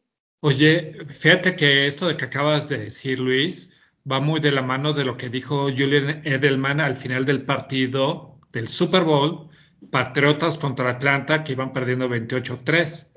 Y lo entrevistaron y le dijeron, oye, ¿qué pasó? No, pues al medio tiempo nos juntó Belichick y dijo, ustedes hagan las jugadas que nosotros vamos a hacer y si las hacen vamos a ganar. Y eso fue lo que pasó. Wow. combinado con decisiones y errores de, Atlanta, ¿no? Pero sobre todo decisiones. Sí, no, de acuerdo, de acuerdo. Muy interesante. Sí, sí, sí, es, es muy interesante la personalidad de este señor, pero vaya, no critico eh, a los militares, pero que sí tuvo un impacto positivo hasta cierto punto y negativo, como todas las crianzas, ¿no? En lo personal, pues a mí no, no, no me gusta mucho ese estilo, pero eh, es, funciona, ¿no? Tiene que funcionar en el ejército, pero yo lo veo de distinta forma. ¿no? Lo que sí es que Belichick toma, eh, a veces creo, o no sé, eh, ustedes que conocen más de los Patriotas, a jugadores no con tantas habilidades, pero su estrategia funciona. Entonces yo me lo imagino así, porque dice también alguno de estos jugadores que lo entrevistan que él prepara cada juego, aunque sea con los Leones de Detroit, como si fuera el Super Bowl es toda una estrategia. Entonces yo ya me lo imagino así como hacen las estrategias militares con todos los jugadores y las jugadas y demás. Entonces, bueno, eso no se le puede negar. Y él, bueno, pues si quieren que pasemos un poco a los datos que ya los deben de tener, eh, él estuvo en los, eh, en los gigantes, estuvo, eh, pero aquí me enteré que George Young, cuando se retiró el head coach, no se lo quiso dar, no le quiso dar eh, eh, este puesto a Belichick porque no le gustaba precisamente su falta de tacto, el carácter y demás, ¿no? Después estuvo con los Browns, ¿sí? ¿Estoy bien? Eh, con sí. los Browns, con, Browns. Con, con, los Patriotas y luego se fue con los Jets y luego regresó con los Patriotas. Este Kraft, que es el, el dueño de la franquicia, le apostó y dijo, este, y lo escogió. Y para que pudiera estar en, eh, en los Patriotas, tuvieron, la NFL intervino porque ahí se armaron los, los guamazos entre, entre los, eh, los Jets contra eh, y los Patriotas porque ya estaba, todavía le faltaban dos temporadas a Belichick con Jets y la NFL interviene y hace o forza a los Pats a, para que pudieran tener a Belichick, a dar un intercambio en su selección en la primera ronda de 2000, una cuarta eh, ronda en el 2001 y una séptima en el 2002, a cambio de firmar a Belichick. Además, una primera selección en la, eh, no me acuerdo en qué ronda. Entonces, lo que ha hecho Kraft es que le ha dado poderes con, de total, totales y con total respeto a las tomas de decisiones y a cómo conforma el equipo, cómo conforma la planta de, los patos. Y ha funcionado, ¿no? O sea, tuvo buen ojo en ese aspecto. Y pues, ¿qué, ¿cuáles han sido sus, sus gracias? Pues, pues nada más desde el 2000 ha tenido nueve finales de Super Bowl, conquistando las seis, el Super Bowl 36, el 38, el 39, el 49, el 51 el, y el 53. Ha sido nombrado tres veces entrenador del año en 2003, 2007 y 2010. Y en el 2007, que esto no lo podía creer y no me acordaba, que Patriotas ganó todos los partidos, los 16 partidos los ganaron los Patriotas, siendo el primer entrenador que logra esto. Entonces. De 16 juegos, sí. Ah, sí, 16 de 16. Pero perdió el Super Bowl contra los Gigantes y por eso Don Shula él sí quedó invicto, pero lo que pasa es que eran temporadas de 14 juegos. Entonces ganó los 14 y luego ganó playoffs y ganó el Super Bowl y entonces quedó 17-0 invicto en Miami. Entonces, ah, sí, digamos que es el primero que ganó 16, pero no el primero que quedó invicto. Ah, ok, perfecto. Gracias. Gracias por la información, porque lo que investigué, bueno, obviamente están hablando nada más de, de Belichick, Ah, mira, eso no lo sabía. Y no sabía que había perdido este, el de 2007. No lo recordaba. Perdió el Super Bowl contra los Giants. Eh, buenísimo. Dos veces. Sí, pero cuando iban invictos. Ah, sí, sí, sí, sí. Qué, trauma, ¿no? Ir invicto y zumba el viernes. Pero y bueno. Además fue un Super Bowl, si recuerdan, fue el de la atrapada de David Tyree con eh, el casco en la última jugada, no, en la última jugada no, pero la última serie donde ya no tenían tiempos fuera los Giants y estaban muy lejos y lograron, lograron eh, darle la vuelta en los últimos segundos. No sé si se acuerdan de ese Super Bowl. Sí, claro. Sí, ya, ya que lo dices, sí, sí me acuerdo. Yo no me y quiero desde ahí acordar. me caía mal. Yo no me quiero acordar de esa, de esa jugada. El hombre estaba atrapado, ya lo, ya, lo iba, ya lo iban a agarrar y se le escurrió. Dios mío, yo, yo lo quería matar, te lo juro. Acuérdate, Ah. eh, Ivancito, que ahí le ibas a los Cowboys. No, negativo. Falso. Falso de toda falsedad. No, te felicito, Iván, porque es un fuerte contendiente. Todo el mundo está apuntando a que, a que va a llegar a Super Bowl. Yo espero que no, Mm, de todo corazón. tengo mis dudas. Quedan, quedan partidos muy fuertes. Sí, eso Ah. es, eso es. Eh, Eso es lo que yo, está uno tiene que reconocerlas, uno tiene que reconocer las, las, las virtudes y los defectos. Am, y el camino, el camino, el camino todavía es espinoso, pero se ha hecho un trabajo bueno, eso sí. Y yo creo que la defensa, sobre, todo, ha, jugado un papel preponderante aquí con, con los Pats. Sí, y eso es trabajo de, de Belichick. O sea, es algo que reconocerse, lo que he hecho también con Mac Jones, que tiene muchas, no sé si te recuerda a Tom Brady, ¿no? Muchas, muchas características similares, ¿no? Es un quarterback inteligente, eh, que se adela- como que se anticipa las coberturas. eh, lo que me gusta es que no arriesgue el balón. eh, si no tiene como que primera, segunda opción, se va con el corredor, un poco como mi Pat Mahomes. Entonces, es bueno el chavo, muy, muy bueno. Y creo que es eh, ahora sí que arcilla entre las manos de Belichick y tengo que aceptar que, que ha hecho un gran trabajo. Sí, no, y so- sobre todo eh, algo que es muy interesante es que, que nunca, o sea, él a todos los jugadores les da un, les da un valor.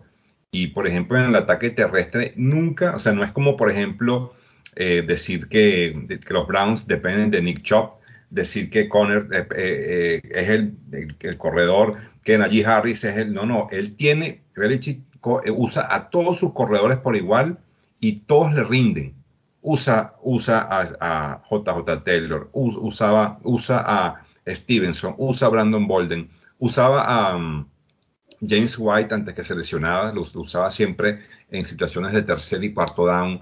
En fin, o sea, sabe mover sus piezas y a todas sus piezas les da un valor. Yo creo que eso es algo que creo que pocos entrenadores en jefe hacen. Es una Es- percepción. Totalmente de acuerdo. Sí. Y pues bueno, ya es todo lo que tengo que decirte, señor Belichick, que tengo que aceptar que me cae un poco menos malo, digamos, entiendo su naturaleza y, y reconozco su, su valía. Muy bien. Ya, ya va a poder Muy dormir tranquilo él. Pero Muy bien. excelente. Pues Muy ahora, bueno.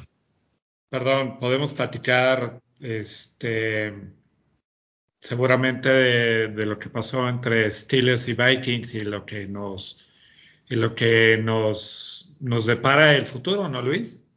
Sí, sí, adelante, arráncate con el tema eh, amargo de esta noche. Sin embargo, necesario de decir, ¿no? Yo creo que, y quiero iniciar con estamos en todos los aspectos, no nada más en la línea defensiva. Este, yo no vi el inicio del partido, solamente me pude conectar hasta el segundo cuarto, pero leí que en el primer acarreo de Dalvin Cook mete 20 yardas, ¿no? Y a partir de ahí, cuando yo me integré, llevaba, llevaba Vikingos 16 a 0, ¿no? Dalvin Cook en fila como para hacer 200 yardas. Eh, la ofensiva inexistente hasta el cuarto cuarto. Eh, la defensiva, pues, este, ni pies ni cabeza. Y lo más, digo, creo que hay un par de cosas súper tristes, es que cuando la defensiva de Steelers le intercepta y van perdiendo, y van perdiendo por muchos puntos, toda la defensiva corre hacia la zona de anotación de vikingos, o, este, o más bien la que defendía, y se toman la foto, esta típica que está pasando en todos lados, pero pues no hubiera sido mejor que hubieran hecho cuando estuvieran ganando. Digo, creo que es el primero. El segundo es el berrinchazo que hace Chase Claypool cuando faltan 30 segundos para acabar el partido. Cierto, después una mega remontada que los Steelers empezaron a ver, ni ellos mismos se la creían, pero Chase Claypool simplemente logra el primero y diez y en vez de agarrar el balón y ponerlo, este, porque no tenían tiempos extras, ponerlo directamente para que el árbitro, este, pues ya dijeran, ahora arrancar la jugada, se enchila cuando Turner se lo quita de él este, para que Rolisberger pueda picar y con eso el, el, tiempo se detenga, se enchila y hace esto. Entonces, no tengo idea qué es lo que está pasando en ese vestidor. Si todo el mundo ya sabemos que, que Tomlin se tiene que ir y varios, no tengo NPI de lo que está pasando con los estiles y, y, cada vez que parece que van a ganar y pasa este tipo de cosas, me, no, no es de que me arrepiente, pero, o sea, no me cabe en la cabeza lo que está pasando. Luis, te cedo los micrófonos porque si no voy a chillar. ok. Um, quiere llorar, quiere llorar, quiere llorar. Ah, 29-0. Así iban. Y sí, Dalvin Cook corrió 204 yardas, no hay línea ofensiva. Ah, además, capturaron cinco veces a Rotlisberger, Em, no hay línea ofensiva, no hay línea defensiva, no hay profundos, o sea, sobre todo corners, porque safeties eh, yo creo que están bien, está Fitzpatrick y está Edmonds, em, pero volvemos al punto. Es un síntoma, eh, es una demostración de que el equipo está enfermo. E, esto, ¿qué dices? Van perdiendo por, no sé, 15 puntos y por la intercepción se van todos a festejar. Espérate, vas perdiendo por masacre y te estás viendo muy mal. Y lo de Claypool es falta de concentración, es un, un, chavo de 23 años que perdió la noción de que, de que estaban em, eh, con mucha prisa por seguir la jugada porque ya no tenían tiempos fuera. Em, pero volvemos al punto, es la cabeza, es eh, no solamente los, los um, el head coach, Tomlin, y, y, los coordinadores ofensivos y defensivos, que todos están haciendo mal su trabajo, pero todo se contagia. El vestidor debe estar muy fragmentado. Rotlisberger es terrible como compañero. Eh, es otro narcisista al 100. Y de hecho, yo escuché alguna vez a algún exjugador que decía, no, pues a los, a los jóvenes ni los pelan, casi casi ni se aprende sus nombres, y son sus compañeros con los que juega día a día, ¿no? Bueno. No me digas, eso no. Yo, yo lo tenía en un concepto totalmente distinto. No, él, tiene sus, sus jugadores con los que sí se lleva y hace equipo eh, y, les y le importan. Pero, por ejemplo, él no quiso nunca a, Mason Rudolph. Mason Rudolph. Eh, creo que por ahí alguna vez escuché una anécdota que, que invitaba a los demás y a él no, pero además le echaba tierra, o sea, como que quería que saliera del equipo, ¿no? Eh, no, no, Rotlisberger al principio sí era compañero. De hecho, los grandes problemas eh, que comenzaron primero con Livion Bell y luego con Antonio Brown, mucho fue por Rotlisberger, porque decían es que le, le dan todo, le perdonan todo, dicen que él no entrena miércoles, siempre se reporta con dolores, el jueves solamente lanza unos pases y ya, y nada más quiere entrenar el viernes, descansa el sábado y jugar el domingo, cuando todos están en chinga, ¿no? Eh, Es que este esos cachetes no se mantienen solos. No, ¿ah? y eso que bajó de peso del año pasado a este, imagínate cómo estaba.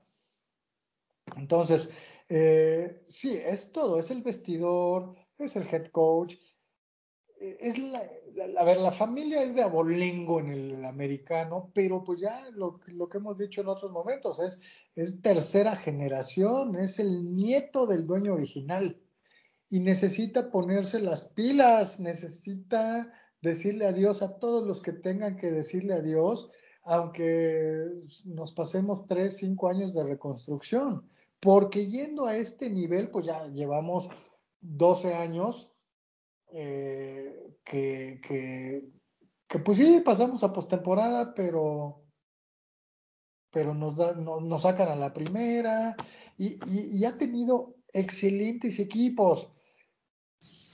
Y, no, yo, yo, yo, yo ya soy de la idea que, que si no lo saca para el próximo año, mm, no vamos a salir de la mediocridad en varios en varios, incluso hasta una década, ¿eh? porque mientras más pronto sea la reconstrucción, pues más pronto vamos a tener beneficios. ¿no? Y volvemos a lo mismo, va seis ganados, seis perdidos, un empatado. O sea, mediocre, no va a tener tampoco selección de primera ronda que le permita elegir un coreback, lo que hablábamos la vez pasada que tú estuviste, Daphne, eh, que por qué no elige, pues porque ya cuando le llega a, él, al equipo, ya se fueron los dos, tres buenos jugadores y mejor se van por, no, en vez de tomar al cuarto o al sexto coreback, mejor se van por, en teoría, un jugador de primera línea, ¿no? De, otra posición. Y eso mismo va a pasar este año. Entonces, pues volvemos a lo mismo. 6-6-1 no va a calificar, eso me queda clarísimo. Y y, pues bueno, el, problema es que le gana a Buffalo, le gana a Baltimore y no le puede ganar a Detroit. Sí, eso estuvo, estuvo rarísimo. ¿Cuántas victorias lleva ahorita Pittsburgh, perdón? Seis, ganados, seis Tú eso fue lo que dijiste, ¿te acuerdas? Antes de empezar que en uno de los podcasts que, que iba a ganar seis, seis partidos. Sí, yo, yo dije, eh, mi primer pronóstico fue siete. Pero sí, pues yo creo que va a quedar como un 7, 7, 9, 7, 9, 1. Ese es el Ahora, aquí hay dos datos duros que tenemos que ver de los Steelers. En los últimos seis partidos han permitido 1.072 yardas terrestres, que son 178.66 yardas por partido. Y, digamos, el segundo dato duro es de los últimos cuatro drafts que hemos tenido, el primer pick que, que, tuvimos no ha estado muy bien. Obviamente en el 2021 tenemos a Najee Harris que no lo podemos evaluar por lo que está pasando. En el va, bien, va bien. Sí, sí, sí, va bien. Este es como el típico corredor de Steelers, ¿no? Duro y se mete, ya se, ya se yardas. En el 2020 como habíamos lanzado el, el, pick de primera ronda Miami por Mika Fitzpatrick, el primer pick se podría considerar que fue Chase Claypool. ¿sí? En el 2019 tuvimos a Devin Bush y en el 2018 a Terrell Edmonds. O sea, no estamos a la altura de los, eh, de los picks que deberíamos de tener. O sea, por eso somos promedio, tirándole a mediocre, porque no hemos podido cumplir tomando jugadores buenos en la primera ronda, quitando a Harris, ¿no? Sí, definitivamente el último buen primer pick fue Ryan Shazier, que desafortunadamente se lastimó, ¿no? Pero él, él digamos que, que sí fue un buen pick, pero los últimos 5 o 7, no, no han sido buenos. Sí, no. Y bueno, y este, eh, perdón, hay un, un, corredor que es este defensivo, que es este, ay, ¿cómo se llama? Muy famoso, moreno, bueno, negrito. es que ya no sé cómo decir, oye, afroamericano, ¿no? Para que sea Exacto, afroamericano. Pues, bueno. este, ya no me ahorita lo investigo, pero, pero pues no puede solo tampoco, ¿no? O sea, no puede ser. Pero eso sí, debo decirle, y le mandé hasta un mensaje a Roberto de cómo le están pegando duro a, al Big Ben, ¿eh? Su cabecita así como los muñequitos estos que van en los carros, o sea, el cuello cae sobre el brazo, creo que está el mismo que le operaron, o sea, le están pegando durísimo. Pues pues durísimo. Lo bueno, ya dijo que ya se va, ¿no? Oh, confiemos que sí. Bueno, eso le dijo a sus compañeros y de ahí salió un rumor, pero no es ah, está determinado. sería muy bueno antes, eh, digo, deja que le hagan algo. Ya necesitamos tener algo, pero pues tú, tú y Luis saben que con este, esto de la cuestión narcisista, pues puede decir, todavía tengo una temporada más, todavía tengo gasolina en el tanque. No, ya, ya vete, cabrón, ya. Ya. Sí, ya, de plano. Aparte, mira, fuera de, de, cualquier cosa, sabes que, en un momento amé con locura a los Steelers y fue un gran coreback, entonces yo siento que no merece terminar su carrera así, no merece terminar así. Ojalá haya alguien que, que, le diga ya, mi hijo, ya, ya. Definitivamente el mejor coreback que ha tenido Pittsburgh, mejor que Terry Bradshaw. Terry Bradshaw lo que tuvo fue un equipazo, ¿no? Pero Terry Bradshaw no, no es el, el coreback número uno de Pittsburgh. Y, bueno, eh, será Salón de la Fama, es un emblema de los Steelers, pero hasta ahí, ¿no? Ya ahorita ya, ya se tenía que haber ido. De acuerdo. Sí, creo que todos estamos de acuerdo con eso. Ya, ya basta. Y yo sí, yo sí siento feo, la verdad es que dices, no, ya, ya. Pero bueno, a ver cómo les va el resto de, de la temporada. Muy bien.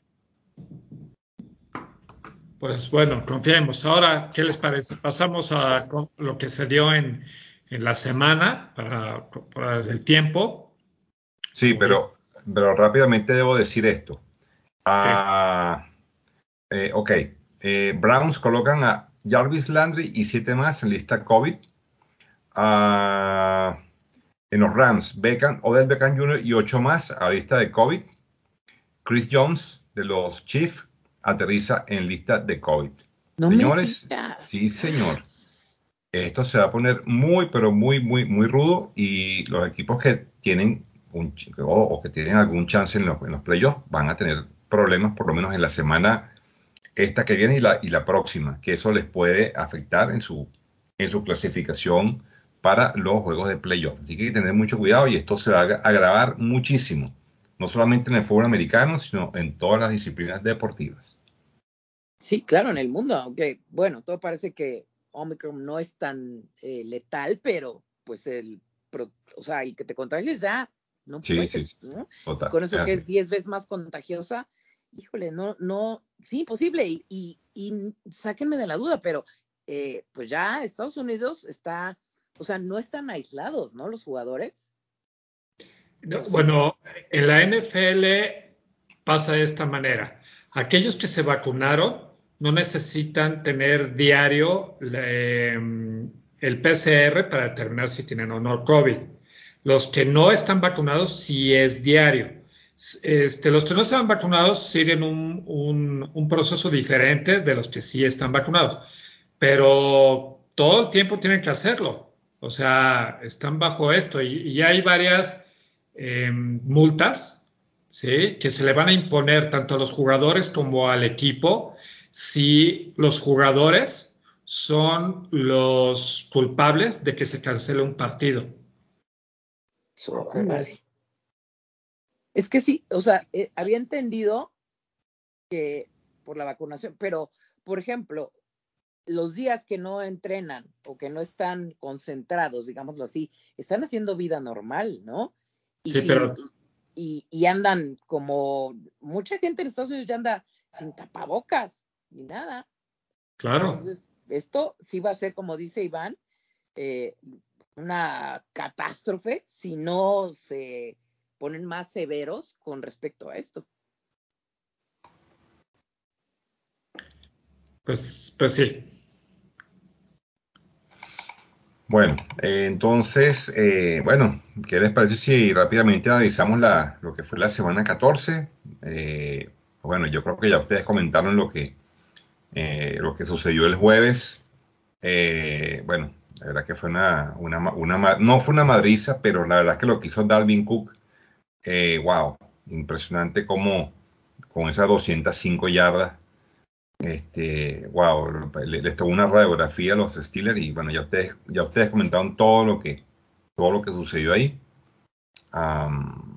y bueno, de los siguientes partidos, a ver, ¿qué, ¿qué, partido les gustó más? o qué les pareció, o cuál les pareció más interesante? Obvio, el de los jefes. ¿Contra quién jugaron, Daphne? Oye, Iván, ya no te quiero nada. Yo sí te quiero, pero. pero de todas maneras, palizas, palizas. Yo creo que el mejor partido se dio entre Tampa contra Buffalo, que Tampa dominó los primeros tres cuartos de manera amplia con, con Buffalo y ya en un tiempo, digamos, muerto dejó que Buffalo eh, retomara, digamos, camino, pero lo controló, ¿no? Aquí, aquí la cosa es, veo, yo veo eh, un Tampa mejor que el del año pasado, inclusive que tienen el mismo equipo, sí, que, que tuvieron el año pasado, y veo un Buffalo que va en, en declive, ¿no? Que yo lo, yo lo asumía como líder de la, de la división, o pensaba que iba a estar como líder de la división del este en la americana, ya lleva dos partidos en fila perdidos, cuando bien pudo haber estado en otro. ¿Cómo ven? Sí, sí, sí, ese fue un partido interesante porque igual que el de Pittsburgh, iban 24-3. Ya nadie pensaba que se iba a levantar y, sí, afortunadamente, afortunadamente eh, dio un mejor juego eh, Josh Allen y, empató y se fueron a tiempo extra. Y bueno, ahí puso Tampa Bay las cosas en claro porque, porque era un partido que lo tenía ganado. Igual le iba a pasar a, Cleveland contra, contra los cuervos odiados. Este, pero afortunadamente eh, en la última serie los pudieron contener porque iban ganando también fácilmente, pero con una patada, una patada corta, no sé si vieron ese final, estuvo bien interesante también. Y eh, pues bueno, creo que, que, fueron esta semana partidos un poquito más Ah, de resultados esperados, pero siempre va a haber dos o tres sorpresas. Eh, me, pareció interesante eh, los, la victoria de los Rams. Los Rams yo, yo lo considero todavía un mejor equipo que, que, que, ¿cómo se llama? Que, que Arizona, a pesar del récord. Eh, pero yo, yo creo que, además con una historia un poco más ganadora. Los Cardenales pues nunca han sido campeones. Eh, esperemos que no se caigan porque tienen muy buen equipo, eh, pero el partido de ayer eh, sí se vio que los Rams fueron superiores a mi juicio. Sí. Aparte que, aparte que a Carly, Murray le, hicieron dos intercepciones costosísimas, una en zona roja, y después los castigos los mataron en, esa última, en esa última serie ofensiva los castigos los, los destrozaron y bueno, ya, ya era imposible hacer nada contra, contra eso. Demasiado, demasiado atrás. Eh, me gustó, fue un juego muy bueno, un juego que me encantó. Eh, y bueno, eh, demuestra que los, los, Cardinals no son, no son un equipo tan, tan invencible como, como se ve en el papel. pero bueno, tiene un equipo muy, muy respetable. Lo que hizo ayer James Conner fue increíble. Eh, la llegada de Zach Ertz me parece que ha sido también muy buena. Pero señores, aquí de verdad que le hago mis reverencias al señor Copper Cup. Qué barbaridad de receptor. La verdad es que ese hombre, eh, ese sale está debajo de las piedras. Es impresionante. No sé si tienen la misma percepción, pero este receptor de verdad que es algo, esta temporada para mí, eh, yo creo que es uno de los jugadores de, los que puede ganarse, llevarse cualquier premio porque de verdad lo merece. Qué bárbaro. Sí, la verdad es que, está, y aparte está chavito, ¿no? También. Sí. Es, es, tiene, o sea, sí, de acuerdo. a mí también me ha sorprendido. Lo vi dije, ¿qué, ¿qué onda con este chavo? O sea, muy bueno, la verdad. Sí, señor. Muy, muy bueno, muy bueno.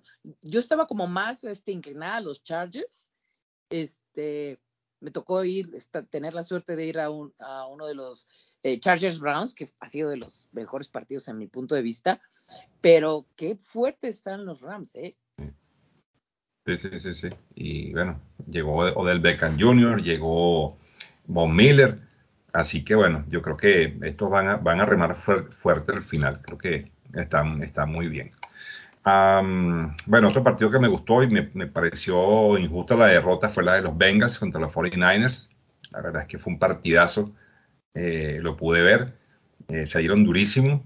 Pero bueno, la fortuna estuvo del lado de, los 49ers que, bueno, en overtime lograron sacar el partido, pero qué, buen juego.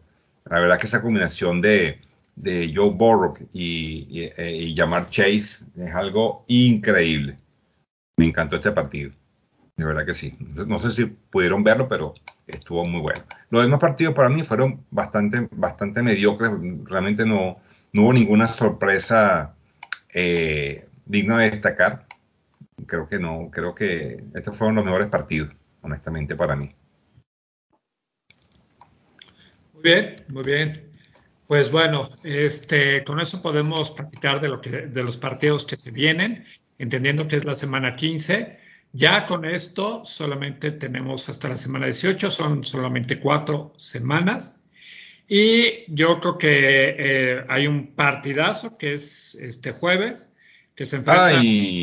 Kansas City contra Cargadores de Los Ángeles. Yo obviamente le voy al bueno, que es Cargadores, o sea, porque pues no le veo ni pie ni cabeza. Ay, Dios mío. ahora sí, Dafne, ahora sí vas a jugar con un equipo de verdad. Aquí sí te quiero ver. Aquí sí te quiero ver. Ay, ay, ay. Y los voy a ver, y fíjate que te digo, nuevamente, Chargers, de hecho tenía planeado ir, este, y no, pues ya, no, no se me hizo. Pero este, va a estar muy bueno, ¿eh? Muy, bueno. Muy bueno. Yo ya tengo preparada mi pastita para la presión porque me pongo histérica, pero va a ser muy buen partido. Ah. Yo creo que vamos a ganar, honestamente, fuera de, broma. Creo que el, el, factor psicológico pesa mucho aquí, así como en otros, cuando eh, hay, hay, por ahí eh, Mahomes dice algo, yo sabía que no estábamos rotos, lo sabía, ¿no? Entonces, creo que eso vienen muy bien eh, motivados, muy enrachados. Entonces, yo creo que eso va a ser la diferencia con los Chargers. Yo espero y creo que vamos a ganar. Oye, pues si vas a estar un poco tensa, utiliza las mismas cremas y el mismo té que cuando juegan contra Tampa en el Super Bowl. Te van a servir mucho. Mira, y aquí te estoy anotando para que me o sea, bulear a Roberto por tal, tal, aquí lo anoté ya. A ver, mejor, mira, no tires piedras con techo de cristal, mi querido Roberto, por favor, no es el momento. no es el momento. Yo sé que estás súper ardida, yo, no, que sea, pero tú, sabes cómo disfruté esos... de vitacilina después de, cómo están tus queridos No hay ningún problema. Yo te voy a enviar este, las conversaciones que te envié. Este, no, es vulgar. ¿Ok? No, ya no, me rindo, me rindo. Me encantan estas rivalidades, así es. Está bien, está bien. Ahora, nada más el comentario de ese juego. curiosamente, los Chiefs ahora no sobresalen por su ofensiva. Eso, eso. Pero ¿qué tal la defensiva? ¿Qué tal la defensiva se ha puesto eh, el, overall. Ah, Exacto. Estuve a, dos de mandarle, eh, no sé por qué ya no mandé, exactamente tocando eso que dices, Luis. ¿Qué tal con la defensiva ahorita? Sí, sí, sí, eh, pero van a tener la prueba de fuego contra Justin Herbert. Qué, qué bárbaro, qué buen coreback va a ser él y Burroughs, pero sobre todo él, el del futuro, ¿eh? Si no, ya, ya está dando pasos agigantados. Fue novato del año, este año lleva varios de 300 yardas. ¿Todavía comete errores? Sí. Justin Eckler andaba lesionado, esperemos que se reponga. Y, bueno, eh, eh, es, un jugador muy versátil, pero va, a ser muy buen juego, muy buen juego. Pero tú, honestamente, Luis, ¿a quién? O sea, fuera de cualquier, fuera de que, de, de que te caiga yo mejor que Roberto, aunque su amistad. ¿Quién, ¿Quién crees que gane? Yo creo que, eh, que gana que ganan los Chiefs. eh, desafortunadamente Los Ángeles ha estado inconstante. Pueden perder feo contra un equipo mediano y los Chiefs empezaron muy mal, pero ahorita llevan que cinco victorias seguidas. Sí. Entonces, yo creo que van a seguir por ahí. Yo espero, aunque me da algo de temor, la, yo, o sea, nosotros en el, nosotros, ¿eh? en el estadio es increíble el, el, público, pero el público de los Chargers que me tocó verlo en vivo son todavía en San Diego ¿eh? y eso que no es el equipo fuerte de Los Ángeles, son los Rams. ¿Todavía en San Diego o en Los Ángeles lo viste? No, en Los Ángeles. Ok. ¿Qué tal, eh? Porque en San Diego era una pasión. Cuando se fueron a Los Ángeles, eh, según yo, perdieron demasiado. Sí, son eh, comparados con los Rams, es el equipo más débil, de, para, o sea, el menos favorito, de, digamos, en, Los Ángeles. Pero aún así, no, no, es clavadísimos, ¿eh? Clavadísimos. Y yo creo que es un factor que va a pesar. Me caen bien los dos equipos. Sin embargo, para ponerle sabor, me gustaría que ganaran los Chargers para que empataran y tuvieran un, mano a mano para, por la división.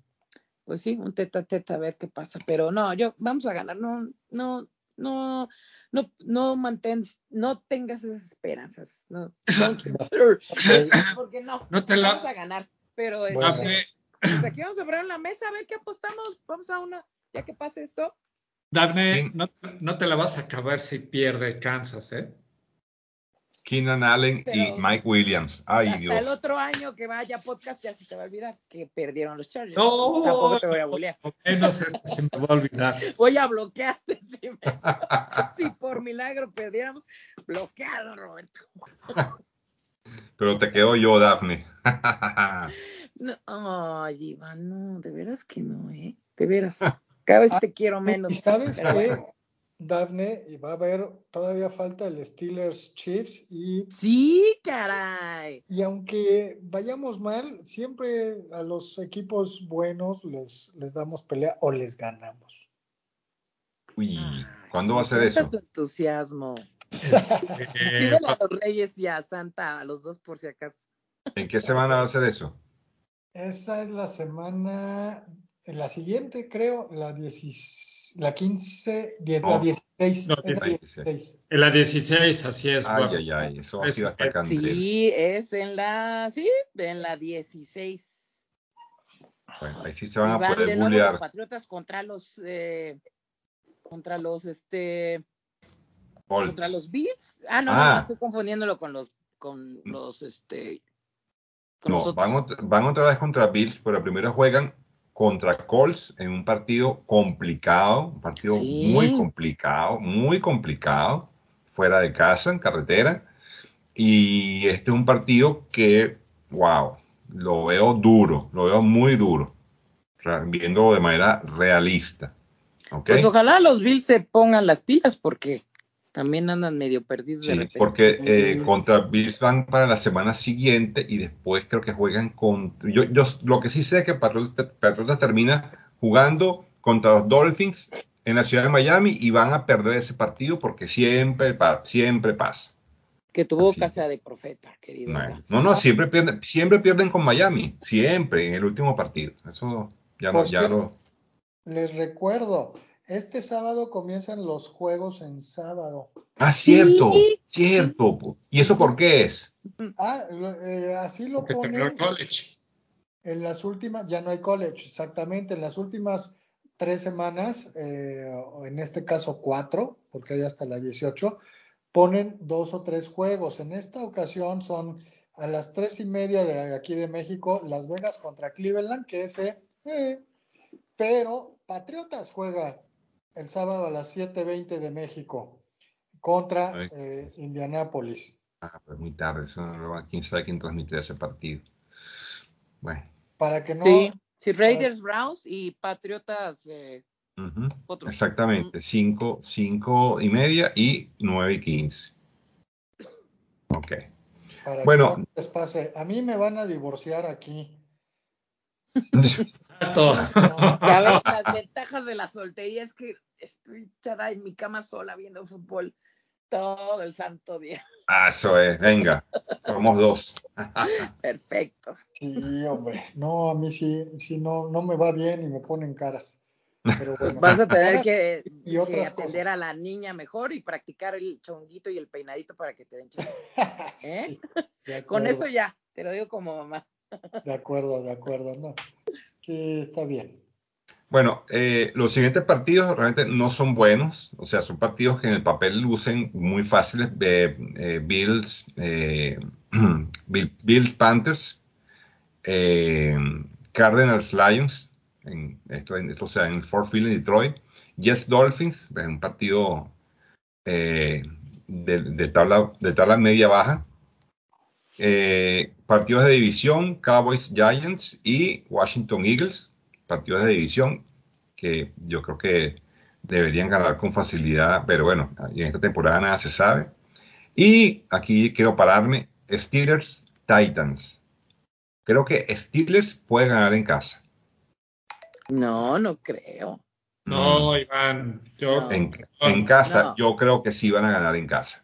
Yo creo que la localidad aquí no tiene que ver. Yo creo que tiene que ver el mal momento en el que Steelers está. Exactamente. Y no veo que un Mike Bravel, que jugaba con Steelers, este, y que está ahorita en una posición en la que Titanes tiene que ganar partidos para meterse a los playoffs. Bueno, ya está en los playoffs, pero para asegurar el lugar, este va a aprovechar que juega con los Steelers para poderle ganar. O sea, sí va a ser diferente cuando le ganemos en Kansas, ¿no? Pero en este no.